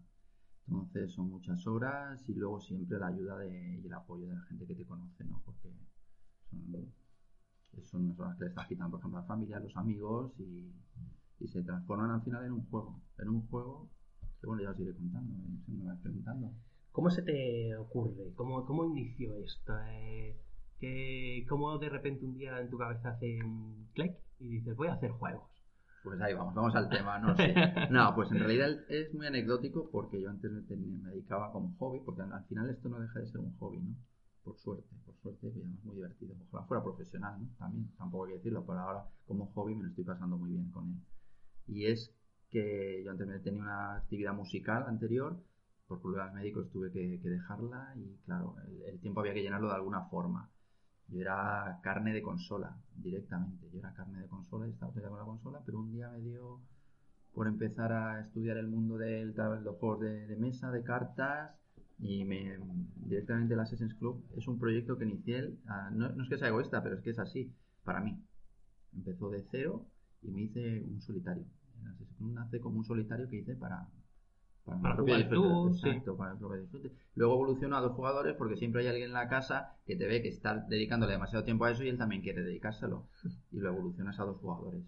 Y la verdad es que si más gente hubiera pedido en mi casa que jugarlo, a lo mejor esto hubiera sido, vamos, la bomba de cuatro o seis jugadores. Hubiera sido grande. Y eso fue. ¿Y en en qué te inspiras, Jesús, para, para hacer un juego de asesinos? Además, asesinos que van, por decirlo de alguna manera, subiendo de nivel, vas Mm. trepando en el escalafón para entrar en, en ese club tan prestigioso. ¿En qué te inspiras? ¿En qué te basas? Pues no puedo negar que parte de la inspiración viene también, bueno, aparte de las películas que tenemos el día a día, de todas las grandes producciones de, de asesinos y espías, viene del videojuego Hitman. Que aunque no lo hice intencionadamente, tengo que decir y confesarlo, ¿no? Lo que pasa es que sí, el subconsciente está ahí y puedes encontrar cierta similitud, ¿no? Pero, personalmente. Yo tengo una curiosidad. Esto lo haces para jugar tú solo en casa. Empiezas a jugar, esto evidentemente desde un principio no lo tienes. ¿Cómo juegas? ¿Cómo O sea, ¿qué- juegas? ¿qué, es la primera fotografía? O sea, yo te quiero ver en tu casa antes de tener este juego, ¿qué tienes en la mesa? ¿Folios? ¿Papeles? Folios, papelitos, tijeras. Sí, es así. Es. Prácticamente Pues empezado con un empieza recorte, con recortes, con, o- con el- hacerte troquelados directamente de papel. Del, del A4 de 80 gramos, así vamos a hablar claro, Sí. más económico, Sí, sí. haciendo impresiones de, por ejemplo, empiezas con una impresora haciendo lo que es la maquetación básica de, la- de las cartas, que es simplemente el margen. Y empiezas a rellenarlas a bolígrafo, luego las vas pasando a ordenador y las vuelves a imprimir. Te haces muy amigo de la, de la de la papelería, de la chica de la papelería. Le piden precio. Le pide precio. Hazme precio. Sí, sí, dice, hazme precio. Se comporta muy bien, mucho apoyo. Por lo menos era express. No me hacía esperar la cola de todos los niños esperando para comprar la goma y el boli. Y, y así fue, y poco a poco fue evolucionando. ¿Por qué? Porque vas descubriendo, tal como te vas metiendo, y lo quieres perfeccionar, ¿no? No puedes evitarlo. Es más, yo recuerdo de irme noches a dormir, de los cinco minutos tener que levantarme, porque en esos cinco minutos de estar acostado, se me había ocurrido algo que tenía que plasmarlo directamente en alguna carta. Joder, qué bueno, qué O sea, bueno. tienes la, sigues teniendo la mentalidad de músico, yo creo, también un poco, ¿no? La creatividad está ahí. Creo que Es- tengo que- no me queda otra que reconocerlo, ¿no? Cuando Sí. llevas toda la vida creando, creando, ya sea como, como DJ o como con remezclas, que era lo mío, esa creatividad está ahí. Y, y tengo que agradecer que por lo menos ahora desemboque en esto, porque si me hubiera quedado anclado en las consolas, pobre de mí. No, porque en las consolas solo lo disfrutas tú. De este modo lo disfrutamos todos. Sí, y, a- y al fin, y al fin y al cabo de lo que se trata es de ver la, lo que más te llena no es el tener un bueno, el tener un juego publicado es como el típico sueño del que saca un disco o da un concierto, ¿no? Pero tenerlo te llena. Pero el ver a la gente que disfruta con tu juego, con tu idea, no tiene precio, no tiene precio. Bueno, y ya que estamos hablando del juego, de cómo surgió y todo esto, ¿qué tenemos entre manos? ¿Qué tipo de juego es este? ¿Qué, qué ideas desarrollamos con este juego? ¿Qué idea desarrollamos con este juego? Pues déjame pensar, vamos a ver. eh, la verdad es que es un juego mm, competitivo. Es competitivo, que tienes que llegar a conseguir un- unas misiones como Ujú. logro final. Eso es. Y te lo podría resumir en eso. ¿Qué, qué ofertas eh, de este juego que lo hace tan único? No, yo creo que el, juego cuando nació no fue, no, no era único, ¿no? Porque como te digo, nació algo para mí y aunque no me copiara de nada ni tuviera ideas de juegos anteriores, ¿qué puedo ofertar? No sé, creo que lo único que oferto es mi idea. Es una idea que si bien también tuve que chequear de que no existiera un juego porque quieras o no, siempre tienes esa duda y dices, ¿esto existirá ya? ¿Lo habrá hecho alguien? Pues pues tuve que hacer un estudio y por suerte, pues no, nadie se le había ocurrido hacer dos asesinos. ¿Será que no está muy bien visto? Pero, joder, pero... Está me- feo lo de matar, ¿no? Exacto, está muy feo. Por eso dices, ¿y ahora qué edad le pones? Digo, de 14 años para arriba. Y a mí me da apuro que con mi hijo de 10 que le encanta jugar a esto. Digo, ¿qué estoy haciendo en mi casa? Por Dios, no. ¿Cómo, ¿Y cómo llevas a cabo esa investigación para ver? Porque tú solo lo... Internet, San Google. Este San Google y luego meterte en muchos foros, en la en el Board Game Geek, que digamos que es la Biblia de los juegos de, de mesa. Ahí está todo. Entonces haces un estudio de todo con todos los nombres que se puedan parecer. Luego preguntas a mucha gente, ¿no? porque poco a poco yo no estaba mucho en el mundo del juego de, de mesa. Y, y- pero poco a poco vas entrando y conoces a gente y te van guiando, te ayudan. Es, Me imagino que en, en muchos países, en muchas ciudades, saber que no hay una, una similitud, no sé si habrá con algunos otros juegos, pero cómo ver todo ese listado de No. joder, cómo... Eh, lleva, a ver, me llevo mucho tiempo y siempre tiene la, la incertidumbre de que no lo has hecho del todo bien, que siempre puede existir esa posibilidad. Porque primero, el- el- alguien que lo ha hecho, no sé, por decirlo, en Rusia, a lo mejor no lo, no lo ha publicado a nivel internacional y solo tiene a nivel nacional. Claro. Ese es un handicap que te vas a encontrar, que luego alguien te diga, claro, ese es el, gran palo que te digan, no, no, pero si este juego no es así, no, este juego se llama Zdravstvuyte Tovarish, eh, como Sí. quiera, cualquier cosa así, Y lo ¿no? inventé yo en el Y 92, lo ¿no? inventé en el 92 y dices, pues lo siento, pero bueno, ¿qué le vamos a hacer? Claro, claro, claro. Están amigos, ¿no? En el fondo es como... Y luego las dinámicas, lo, lo curioso fue a lo mejor de, de no venir de un juego de, de un mundo de juego de mesa, cómo fueron saliendo las dinámicas, ¿no? Y que al final hayan sido resultonas. Ujú.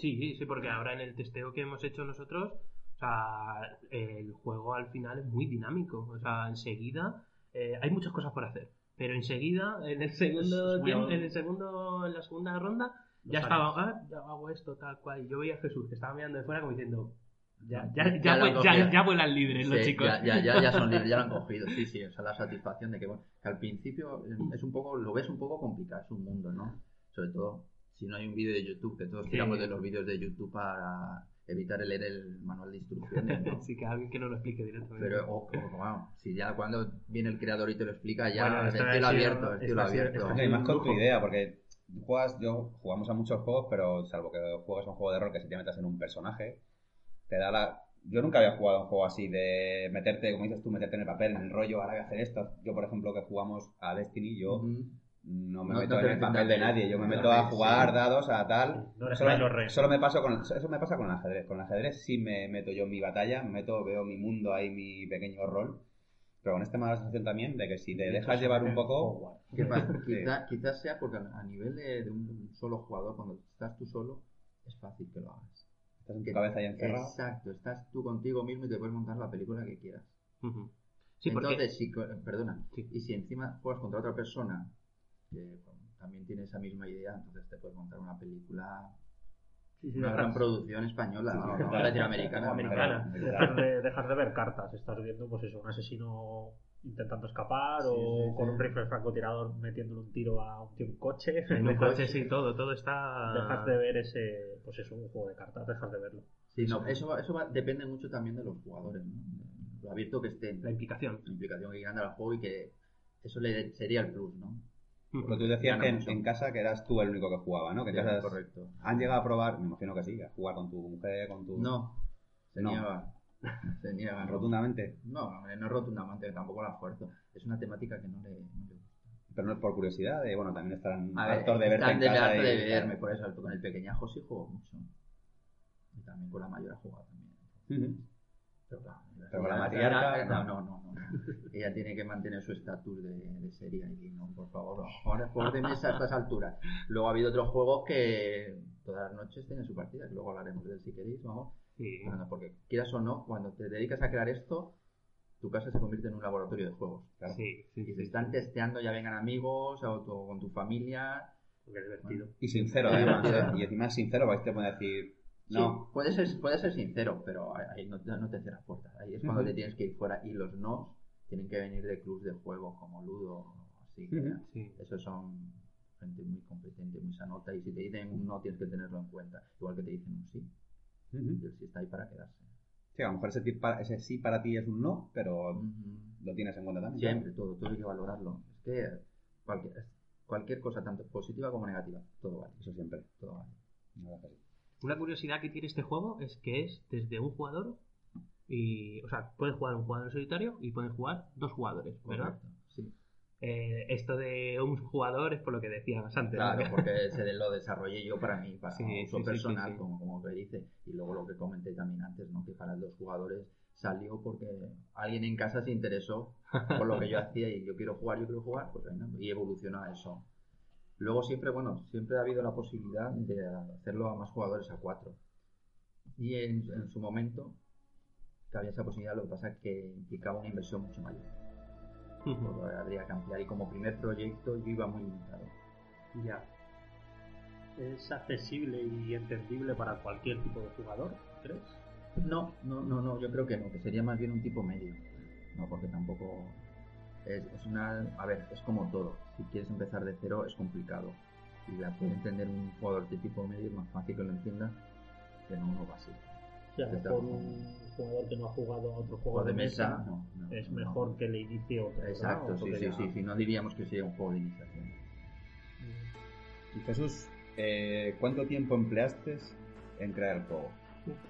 Fueron mucho, mucho. O sea, cuando empieza el me siento aquí, estoy cansado, quiero jugar yo solo algo, desde ese momento que hemos de los papelitos tal, Mm. hasta llegar a lo que tenemos aquí delante. Pues Un año.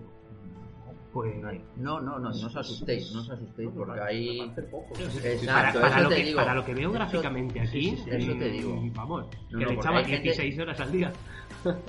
Prácticamente, es que era eso. Claro, era- es que si era no- más o menos todo mi tiempo libre Era esto. era esto. Porque era mi evasión. Era relativamente la evasión. Fue de, la, de- cuando abandonas algo que has querido toda tu vida, la música, y dices, ¿y ahora qué hago? ¿Qué hago? ¿Qué hago? Una depresión profunda. Y nada, y fue llevarlo eso hasta la campaña de crowdfunding. Eso es lo que te iba a preguntar ahora. Ya tienes todo, tienes la idea, eh, el motor funciona, eh, lo has testeado y demás. ¿Qué, qué- qué- qué es el siguiente paso? ¿En El qué- siguiente paso es llegar a un producto que lo ves tan bonito, tan bonito para tus ojos, claro. Sí. el niño de tus ojos. Que dices, ¿y ahora qué hago con esto? Digo, descubres, eh, ya después de haber dado muchas vueltas por internet, buscando información sobre juegos y todo, que existe el mundo del crowdfunding. Del crowdfunding, pues en España lo tienes por Berkami y a nivel internacional hay otras como Indigo o Kickstarter.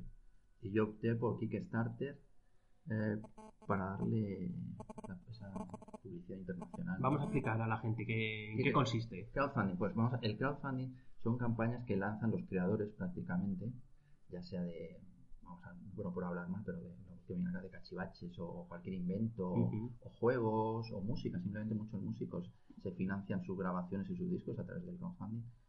Y es que la gente aporta, te- son mecenazgos, la gente aporta un dinero para ayudarte a sacar ese proyecto adelante. Tú en realidad estás aportando virtualmente en un principio. Dices, vale, yo te voy a aportar tanto. Y cuando termina la campaña, si has logrado la meta que tú tienes establecida, entonces Shell coge el dine- ese dinero. Si no, no lo pierdes. Es un dinero que hasta el último día, si no has conseguido la meta, no. A cambio, por ejemplo, en mi caso, y como es en el dos casos, yo lo que ofrecía era eh, la copia final del juego a un precio más barato del que iba a estar luego en tiendas aparte de algún plus extra que siempre añadías, a lo mejor era poder tener la opción de conseguir un, el mat de juego, el tapete El juego. tapete, el tapete que es una gozada, el tapete Sí. visualmente, la calidad, bueno, me, me ha encantado el tapete. Es que te ayuda a meterte en Sí, el, sí, sí. rollo. Es más, sí, eh, luego lo hablaremos también, pero eh, estuve en ese. Sí. Y, y alguien, claro, lamentó el no poder ofrecerle un tapete porque las copias que había llevado yo se habían vendido. Y me dio la idea y no me costó nada. Y ahora el tapete a través de la página web de la... El diseño del tapete, lo puede descargar cualquiera. Bajarte el diseño para hacértelo tú. Sí. Sí, yo creo Una que era buena idea. Sí, ya porque quizá lo suyo hubiera, hubiera sido que viniera con el juego, pero lo encarecía ya mucho el producto, era un producto Claro. desconocido y claro, tienes que tirar a lo mínimo. Y aún así, bueno, yo creo que ha salido bien. ¿Tú crees que saldrá una edición Assassin's Creed con su tapete? No. ¿Algún día? No, ¿No? no, seguro que no. Hay ciertas cosas que hay que dejarlas que, que corran su recorrido y dejarlas ahí. Y yo creo que lo tengo claro, que el Assassin's Club, esta, se queda aquí. En el futuro va a haber más, sí. Eh, la intención es que haya una trilogía. Ah, qué bueno. Va a haber una trilogía. Y por eso ya estoy ya en desarrollo con el segundo. Que va a ser, no, no digamos, no va a ser una- eh, directamente el Assassin's Creed, pero sí de la mecánica y de la temática. Pero van a ser, en cuanto a, va a ser el mismo diseño para, de caja y todo, para que formen parte de una trilogía. Y en eso intentaré, bueno, si todo ha ayudado con las ventas y todo, a más cosas. Y además ya eres alguien que te conoce en el producto, entonces ya, eso no, pues a lo mejor pedir algo tan tonto como dos euros más por un juego, ¿no? Y esos Mm. dos euros a ti te dan margen a meterle más Muchas producto, más cosas. Muchas cosas que al final el que te conoce y conoce el juego es lo que quiere. ¿Cómo fue tu experiencia en Jesús? Pues fue dura, fue dura porque empecé, como te dije, me metí directamente y, y cometí un gran error. De, de todos los errores se aprende. Y es que no hice una promoción previa. Habían conocido mis amigos, los beta testers que yo tenía, familia, y bueno, en un principio salió la- se lanzó la campaña, y se empezaron a, la gente empezó a aportar, pero veía yo que eso, que estaba muy lejos de conseguirlo. Entonces, digo, Te veías ahí pequeñito, ¿no? Imagino, yo digo, no, lo llevo, pero no lo llevo, digo, en no tu lo mesita ahí sentado, te veo ahí con... Sí, digo, ¿y ahora qué hago? Pues ahora qué hago era lo que tenía que haber hecho meses anteriores, empezar a presentar el juego. Además, y entonces ya empecé a contactar con tiendas de, de juegos de mesa de Madrid y, y llevarla y quedar con ellos y me ofrecieron, me abrieron las puertas para que yo presentara mi juego allí, me quedaban ciertos días, me anunciaban, venía la gente a probarlo y ese fue el, el gran acierto, ¿no? Porque luego se financió y fue gracias a esas presentaciones y el boca a boca. La gente que lo... Claro, yo, yo estaba falto de medios, entonces como falto de medios no podía hacer una promoción muy grande ni tampoco vídeos que hubieran enseñado, mostrado todo lo que era el juego en sí, ¿no? Al final, al principio es un poco muy amateur. Y entonces fue el presentar las tiendas y los jugones, pues realmente los jugones que probaban el juego, y vieron la dinámica, fueron los que empezaron a decir, pues sí, me apoyaron y fue el boca a boca. Y se consiguió gracias a eso. Yo tengo una curiosidad de lo que te ha preguntado Alfred, de decir, estás allí en todo el mogollón ese que estarás, me imagino, rodeado de los más grandes, porque allí irán de los... y la gente en, en, En Essen, Essen. En Essen. Ah, vale, sí, sí, Estás allí tú La solo, vas con tus nervios, con tu miedo, con tus pocos medios, y empiezas a ver todo lo que ves. Gente que lo reconoce, gente que te pregunta, gente que te dice. ¿Cómo es el Jesús que llega allí cagado, me imagino, de miedo? De miedo, Sí, porque tiene que ser acuérdate, acuérdate de, la- de las películas estas que veíamos cuando éramos pequeños. Del, chi- del tío de pueblo que llegaba a la capital Sí. a Madrid. Pues ahí llegaba yo con el Assassin's Creed debajo del brazo, directamente. Pues esas, esas sensaciones son las que tengo yo la curiosidad de decir, Sí, "Jolín, no. que, que estoy aquí solo, que vengo No, aquí a pecho no, descubierto no, no, y... no, no, no. Me- fueron- fue muy satisfactoria porque yo iba sin miedo primero. Era como una experiencia. Como primera experiencia no puedes esperar nada. Te vas a disfrutarlo es y ya está. simplemente a disfrutarlo. Yo por, por mis medios no podía tener mi propio stand. Entonces lo iba compartido con ISPA. Entonces éramos varios con que están en mi situación que iban a presentar allí sus juegos. Entonces teníamos ciertas horas. Y en esas ciertas horas yo tenía en exclusividad lo que era la mesa de juego, ¿no? Y claro, yo, pues yo iba por la feria repartiendo mis tarjetitas con la hora prevista de ese día, pues si alguien se quería pasar. Tú dices, bueno, llego aquí un montón de y nadie va a venir. Funciona. Pero al fin y al cabo funciona. Lo que pasa es que te, te encuentras en la catedral del juego, en un gran templo, miles de juegos. Tienes ahí a Asmodee, tienes, bueno, a Devir, a todas las grandes, a los Catán, ¿no? Claro, que tienen prácticamente medio pabellón, eran 10 pabellones y allí tenían, bueno, se repartían entre cuartos solo un pabellón. Entre cuartos era como decir, era alucinante ¿no? lo que, lo que te encontrabas ahí. Todo eran novedades, la gente sabía, venía con sus listas, con sus listas de compra, bueno, al fondo allí es, es mucha venta lo que se mueve, presentaciones y venta. Y era alucinante ver la gente salir. Una anécdota que tengo de, de ese es, yo iba a acompañar, me acompañó mi hija, quiso acompañarme para promoción y todo y, y llegar a, la, a, las 10 del a los pabellones de lo que era la feria y a las 10 y 10 ver a una persona salir con dos bolsas del Ikea tamaño natural llena de juegos y de- es que no le ha No te ha dado dado tiempo, tiempo. no ha dado tiempo. O las tenías escondidas detrás de un mostrador traidor no podías hacer eso. La gente mueve mucho entonces simplemente vas a disfrutar verlos y aprendes y aprendes en realidad otros diseñadores con los que yo me encontré me llevo muy bien me encontré y me llevo muy bien me lo.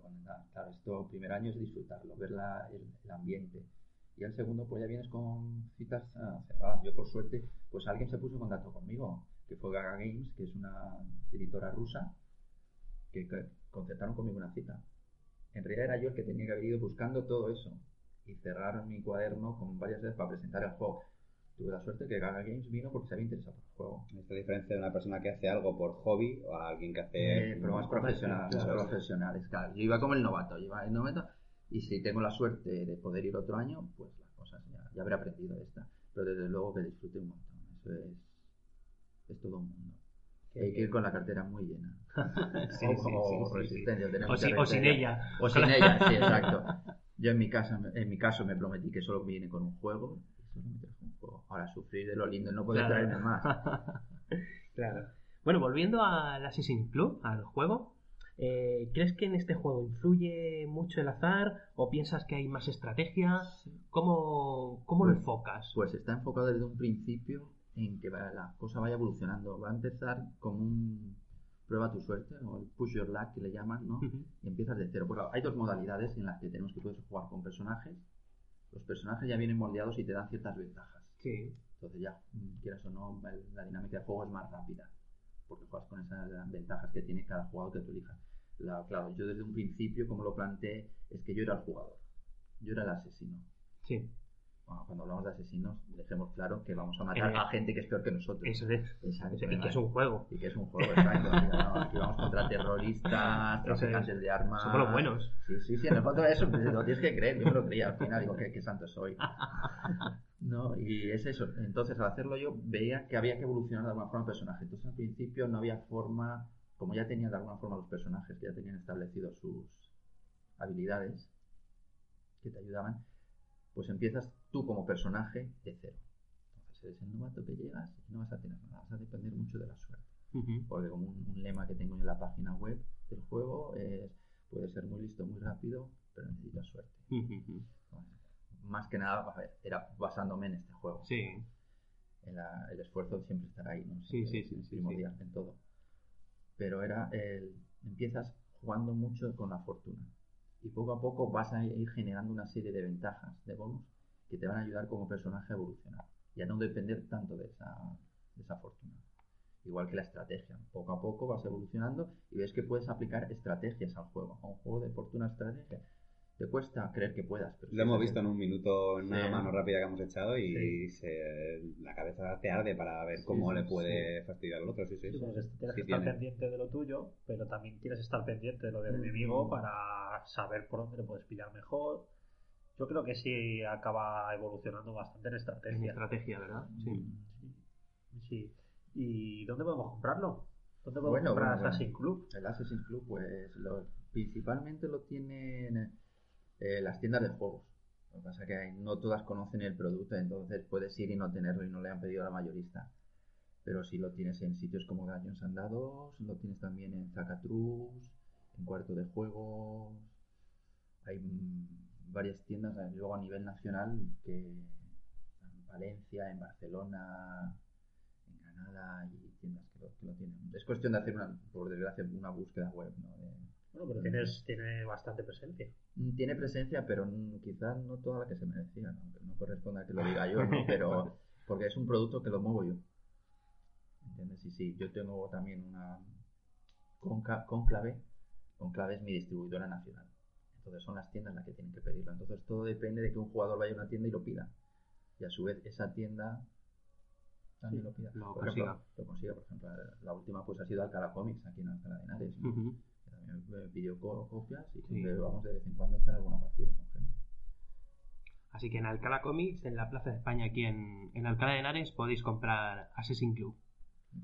Bueno, pues antes de cerrar la entrevista, eh, pues te lo tenemos que preguntar, aunque ya has comentado un poco que tienes en cabeza una trilogía de algo, algo por el estilo. Algo, algo por el estilo. ¿Qué tenemos para el futuro? ¿Nos quedamos aquí con Assassin o tenemos más? No, no, no sé, hay veces que digo, ojalá me hubiera quedado en esto, pero no puedes ya. Ya Ya está que- dentro, ya es un sin parar. Vas a piñón fijo. Ya sé.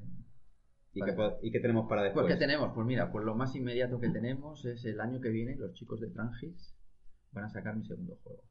Lo han cogido y se llama Mía. Que lo tenemos aquí. Sí, lo tenéis aquí aquí, también. tenéis aquí el prototipo, que prácticamente es una versión final, muy, con, con el visto bueno de, de Trangis, de Santi Domingo. Y bueno, es un juego de, de matemáticas, que no suene duro, porque en realidad son sumas y restas, es un juego rápido. Sí, No- además, eh, al igual que por lo, lo que yo veo en Assassin's Club, es más adulto, se ve todo un color más sobrio, Sí, es todo nota. más oscuro. Este de Mía eh, es más colorido, Es puro el- color, la- es familiar. el- es se- familiar. se ve que es un juego familiar directamente. En 5 o 10 minutos echamos Sí. una partidita y si quieres echamos otra. Sí, sí, rápidas. divertimos rápido. ¿De, de cuántos jugadores es? Pues lo podemos jugar, eh, tiene su modo eh, individual, no puedo evitarlo. Como testeador siempre. No, Sí, sí, nada, sí. Y no es forzado, no es un modo individual forzado, simplemente sale, es porque sale. Sí, sí, sí. Y hasta 6 jugadores, lo podemos jugar hasta 6 jugadores.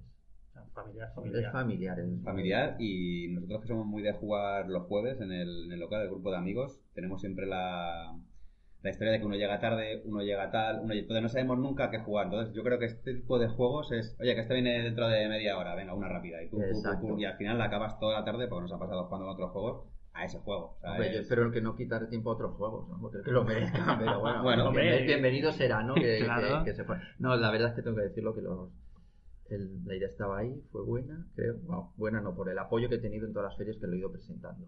Porque esto ya tiene un recorrido el juego de mía. Y siempre ha sido muy positiva toda la respuesta. No, no puedo decir que alguien haya dicho nada.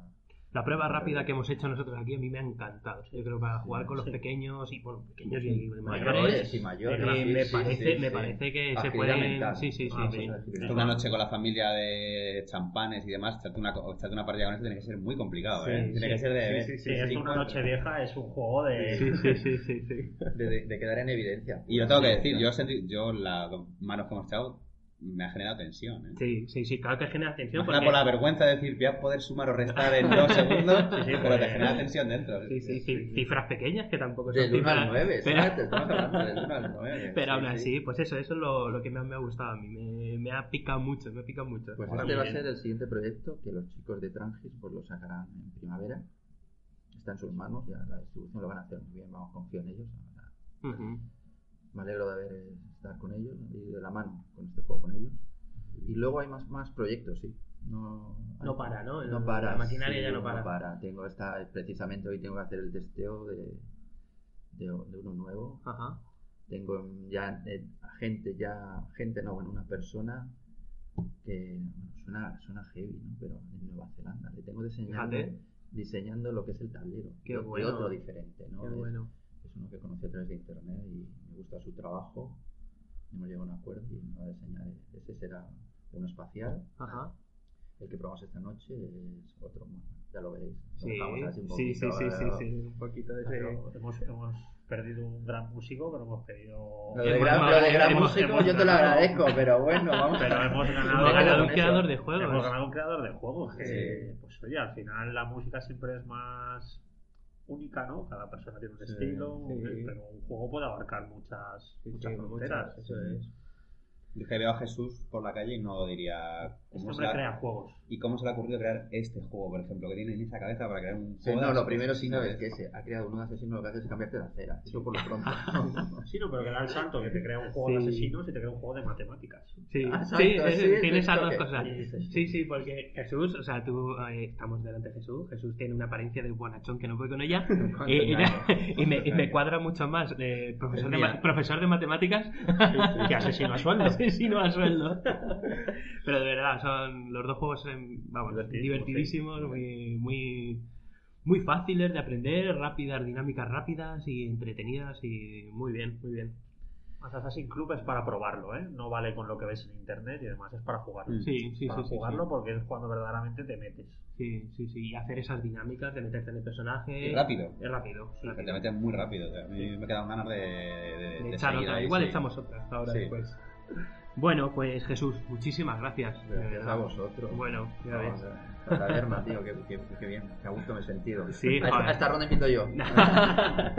Muy bien. Pues pues- queremos la exclusiva para la siguiente, eso que quede claro. Queremos la exclusiva. Antes de que te hagan un medio. contad con ellos, vamos, yo con mucho gusto. Sí, además no tenemos preguntas si tú has abocado. No, no, no. Sí, De, sí. de momento todo será muy y, y asequible. Bicho, muchas gracias. Muchas gracias a vosotros. Muy divertido y con, con ganas de empezar a jugar ya, la verdad.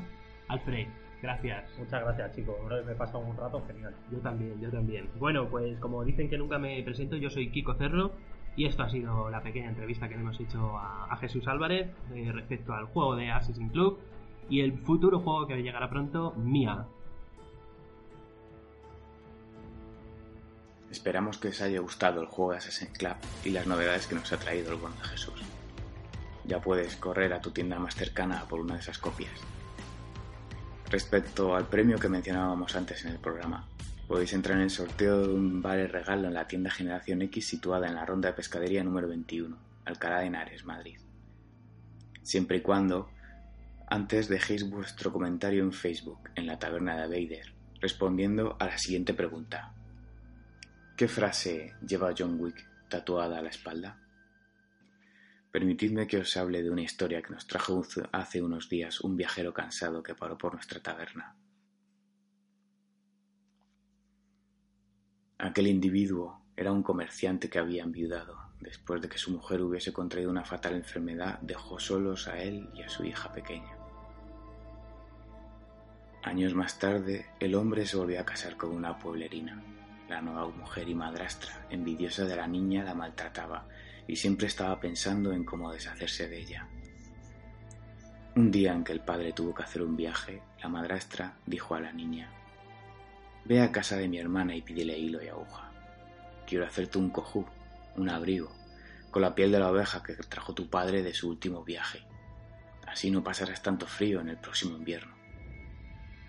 La niña, desconfiando de la mujer, fue antes a ver a su tía, la hermana de su padre, a pedir consejo. Buenos días, tía. Muy buenos días, sobrina querida. ¿Qué te trae por aquí? Mi Matiuska me ha dicho que vaya a pedir a su hermana hilo y aguja para hacerme un abrigo para el invierno. Y la tía le advirtió. La casa de tu tía se encuentra en el lindero de un frondoso bosque, a la orilla del mar, en la entrada de un mundo subterráneo.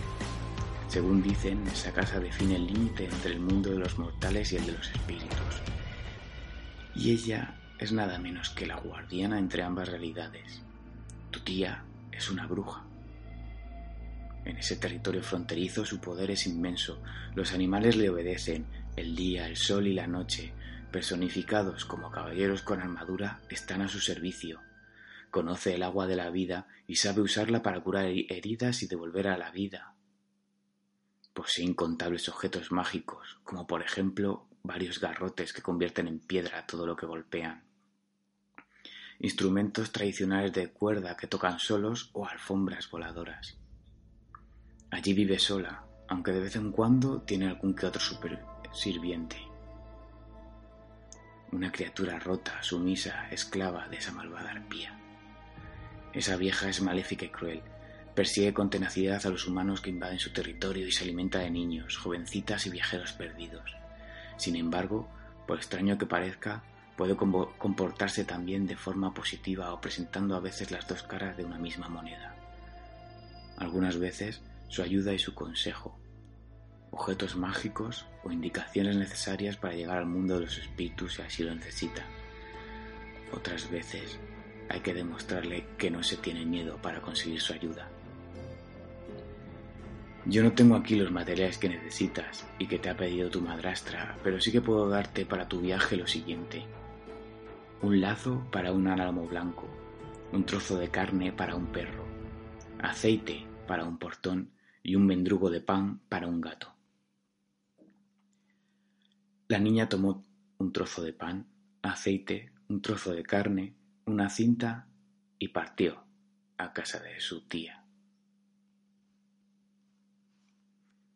Finalmente llegó a un recinto rodeado por una valla hecha de huesos, festoneada por calaveras, con una puerta enmarcada por piernas esqueléticas cuya cerradura es una boca de dientes afilados.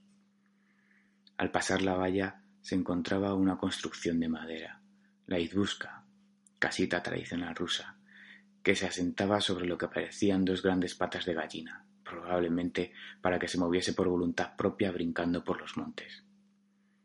De espaldas al camino y ante la puerta tapada por los árboles, la niña recitó la fórmula que su, madrastra le había enseñado.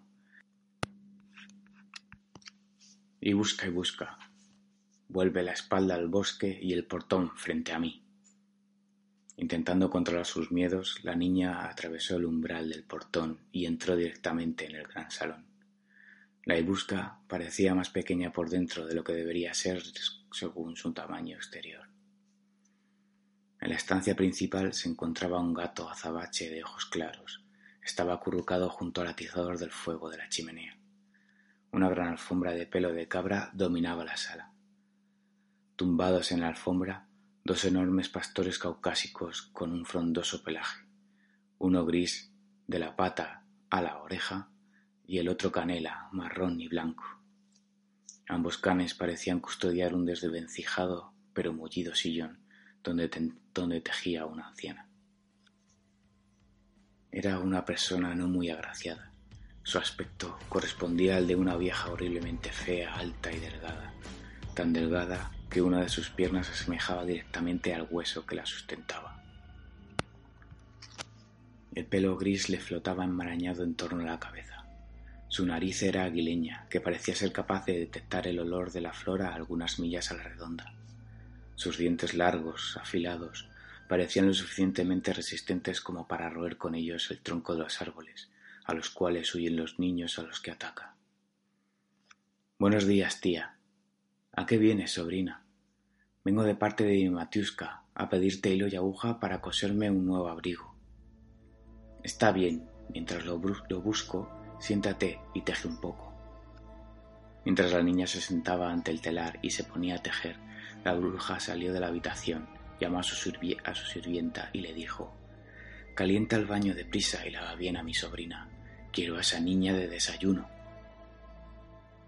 La pobre niña escuchó la conversación y, muerta de miedo, cuando la bruja se marchó, le pidió a la sirvienta Por favor, no quemes mucha leña. Mejor es que eches agua al fuego y lleves el agua al baño con un colador. Y le regaló un pañuelo. Luego de un rato la anciana impaciente se acercó y preguntó ¿Estás tejiendo, sobrinita?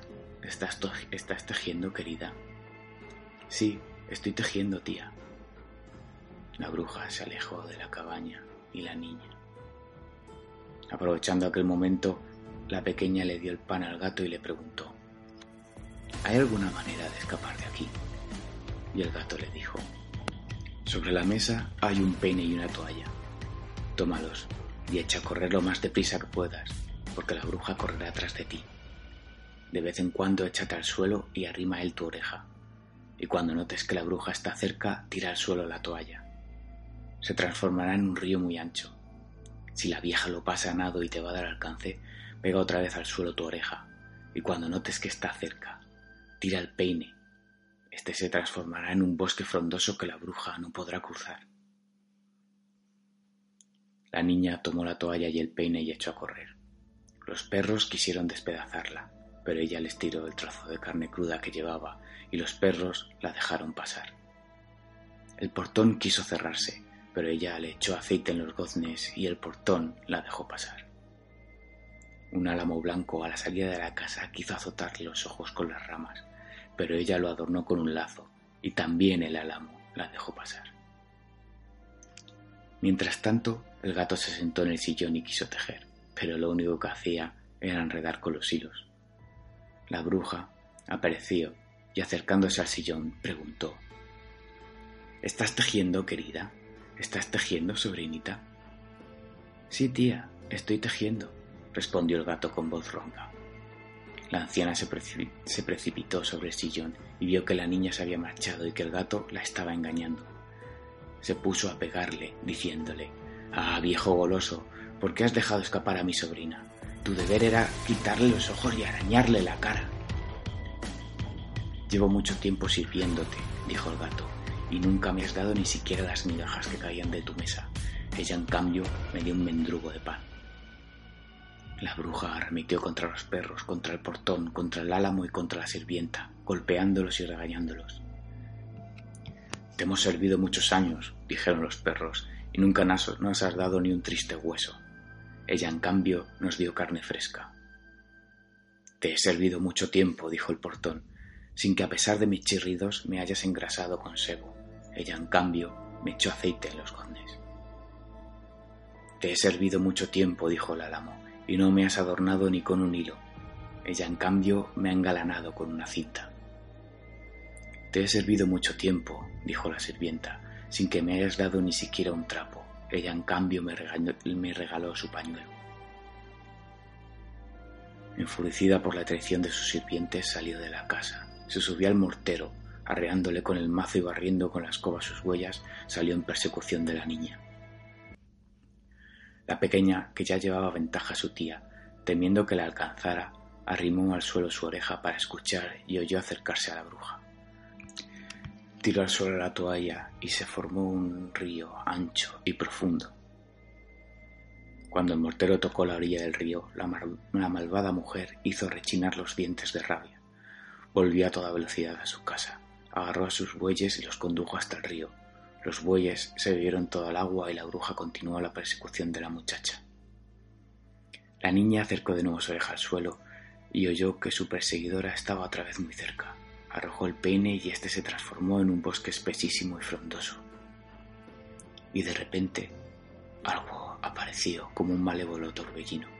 Precedida por chasquidos de madera seca y una ráfaga de viento tempestuoso, ante la gran muralla de árboles, la bruja se puso a los troncos con sus afilados dientes, pero a pesar de todos sus esfuerzos, no lo consiguió. Solamente en la noche se oyó un grito estremecedor, un lamento en la inmensidad que proclamaba Yo soy la Baba Yaga, la bruja de la pierna de hueso, y te perseguiré hasta dar con tus entrañas en mi hoguera.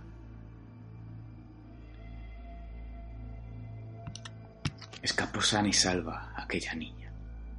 Corrió al encuentro de su padre, quien al enterarse de la aventura abandonó a la madrastra, su casa, su trabajo y su pueblo, y desde entonces andan vagando los dos juntos, de lugar en lugar, como dos forajidos, la pequeña y el comerciante. Suponemos que querrían evitar así un encuentro con la baba Yaga o alguna cena de Navidad algo incómoda. Pero si por algún casual vemos a la bruja por estos lares, esperemos que John Wick esté cerca para protegernos. A más ver, compañeros.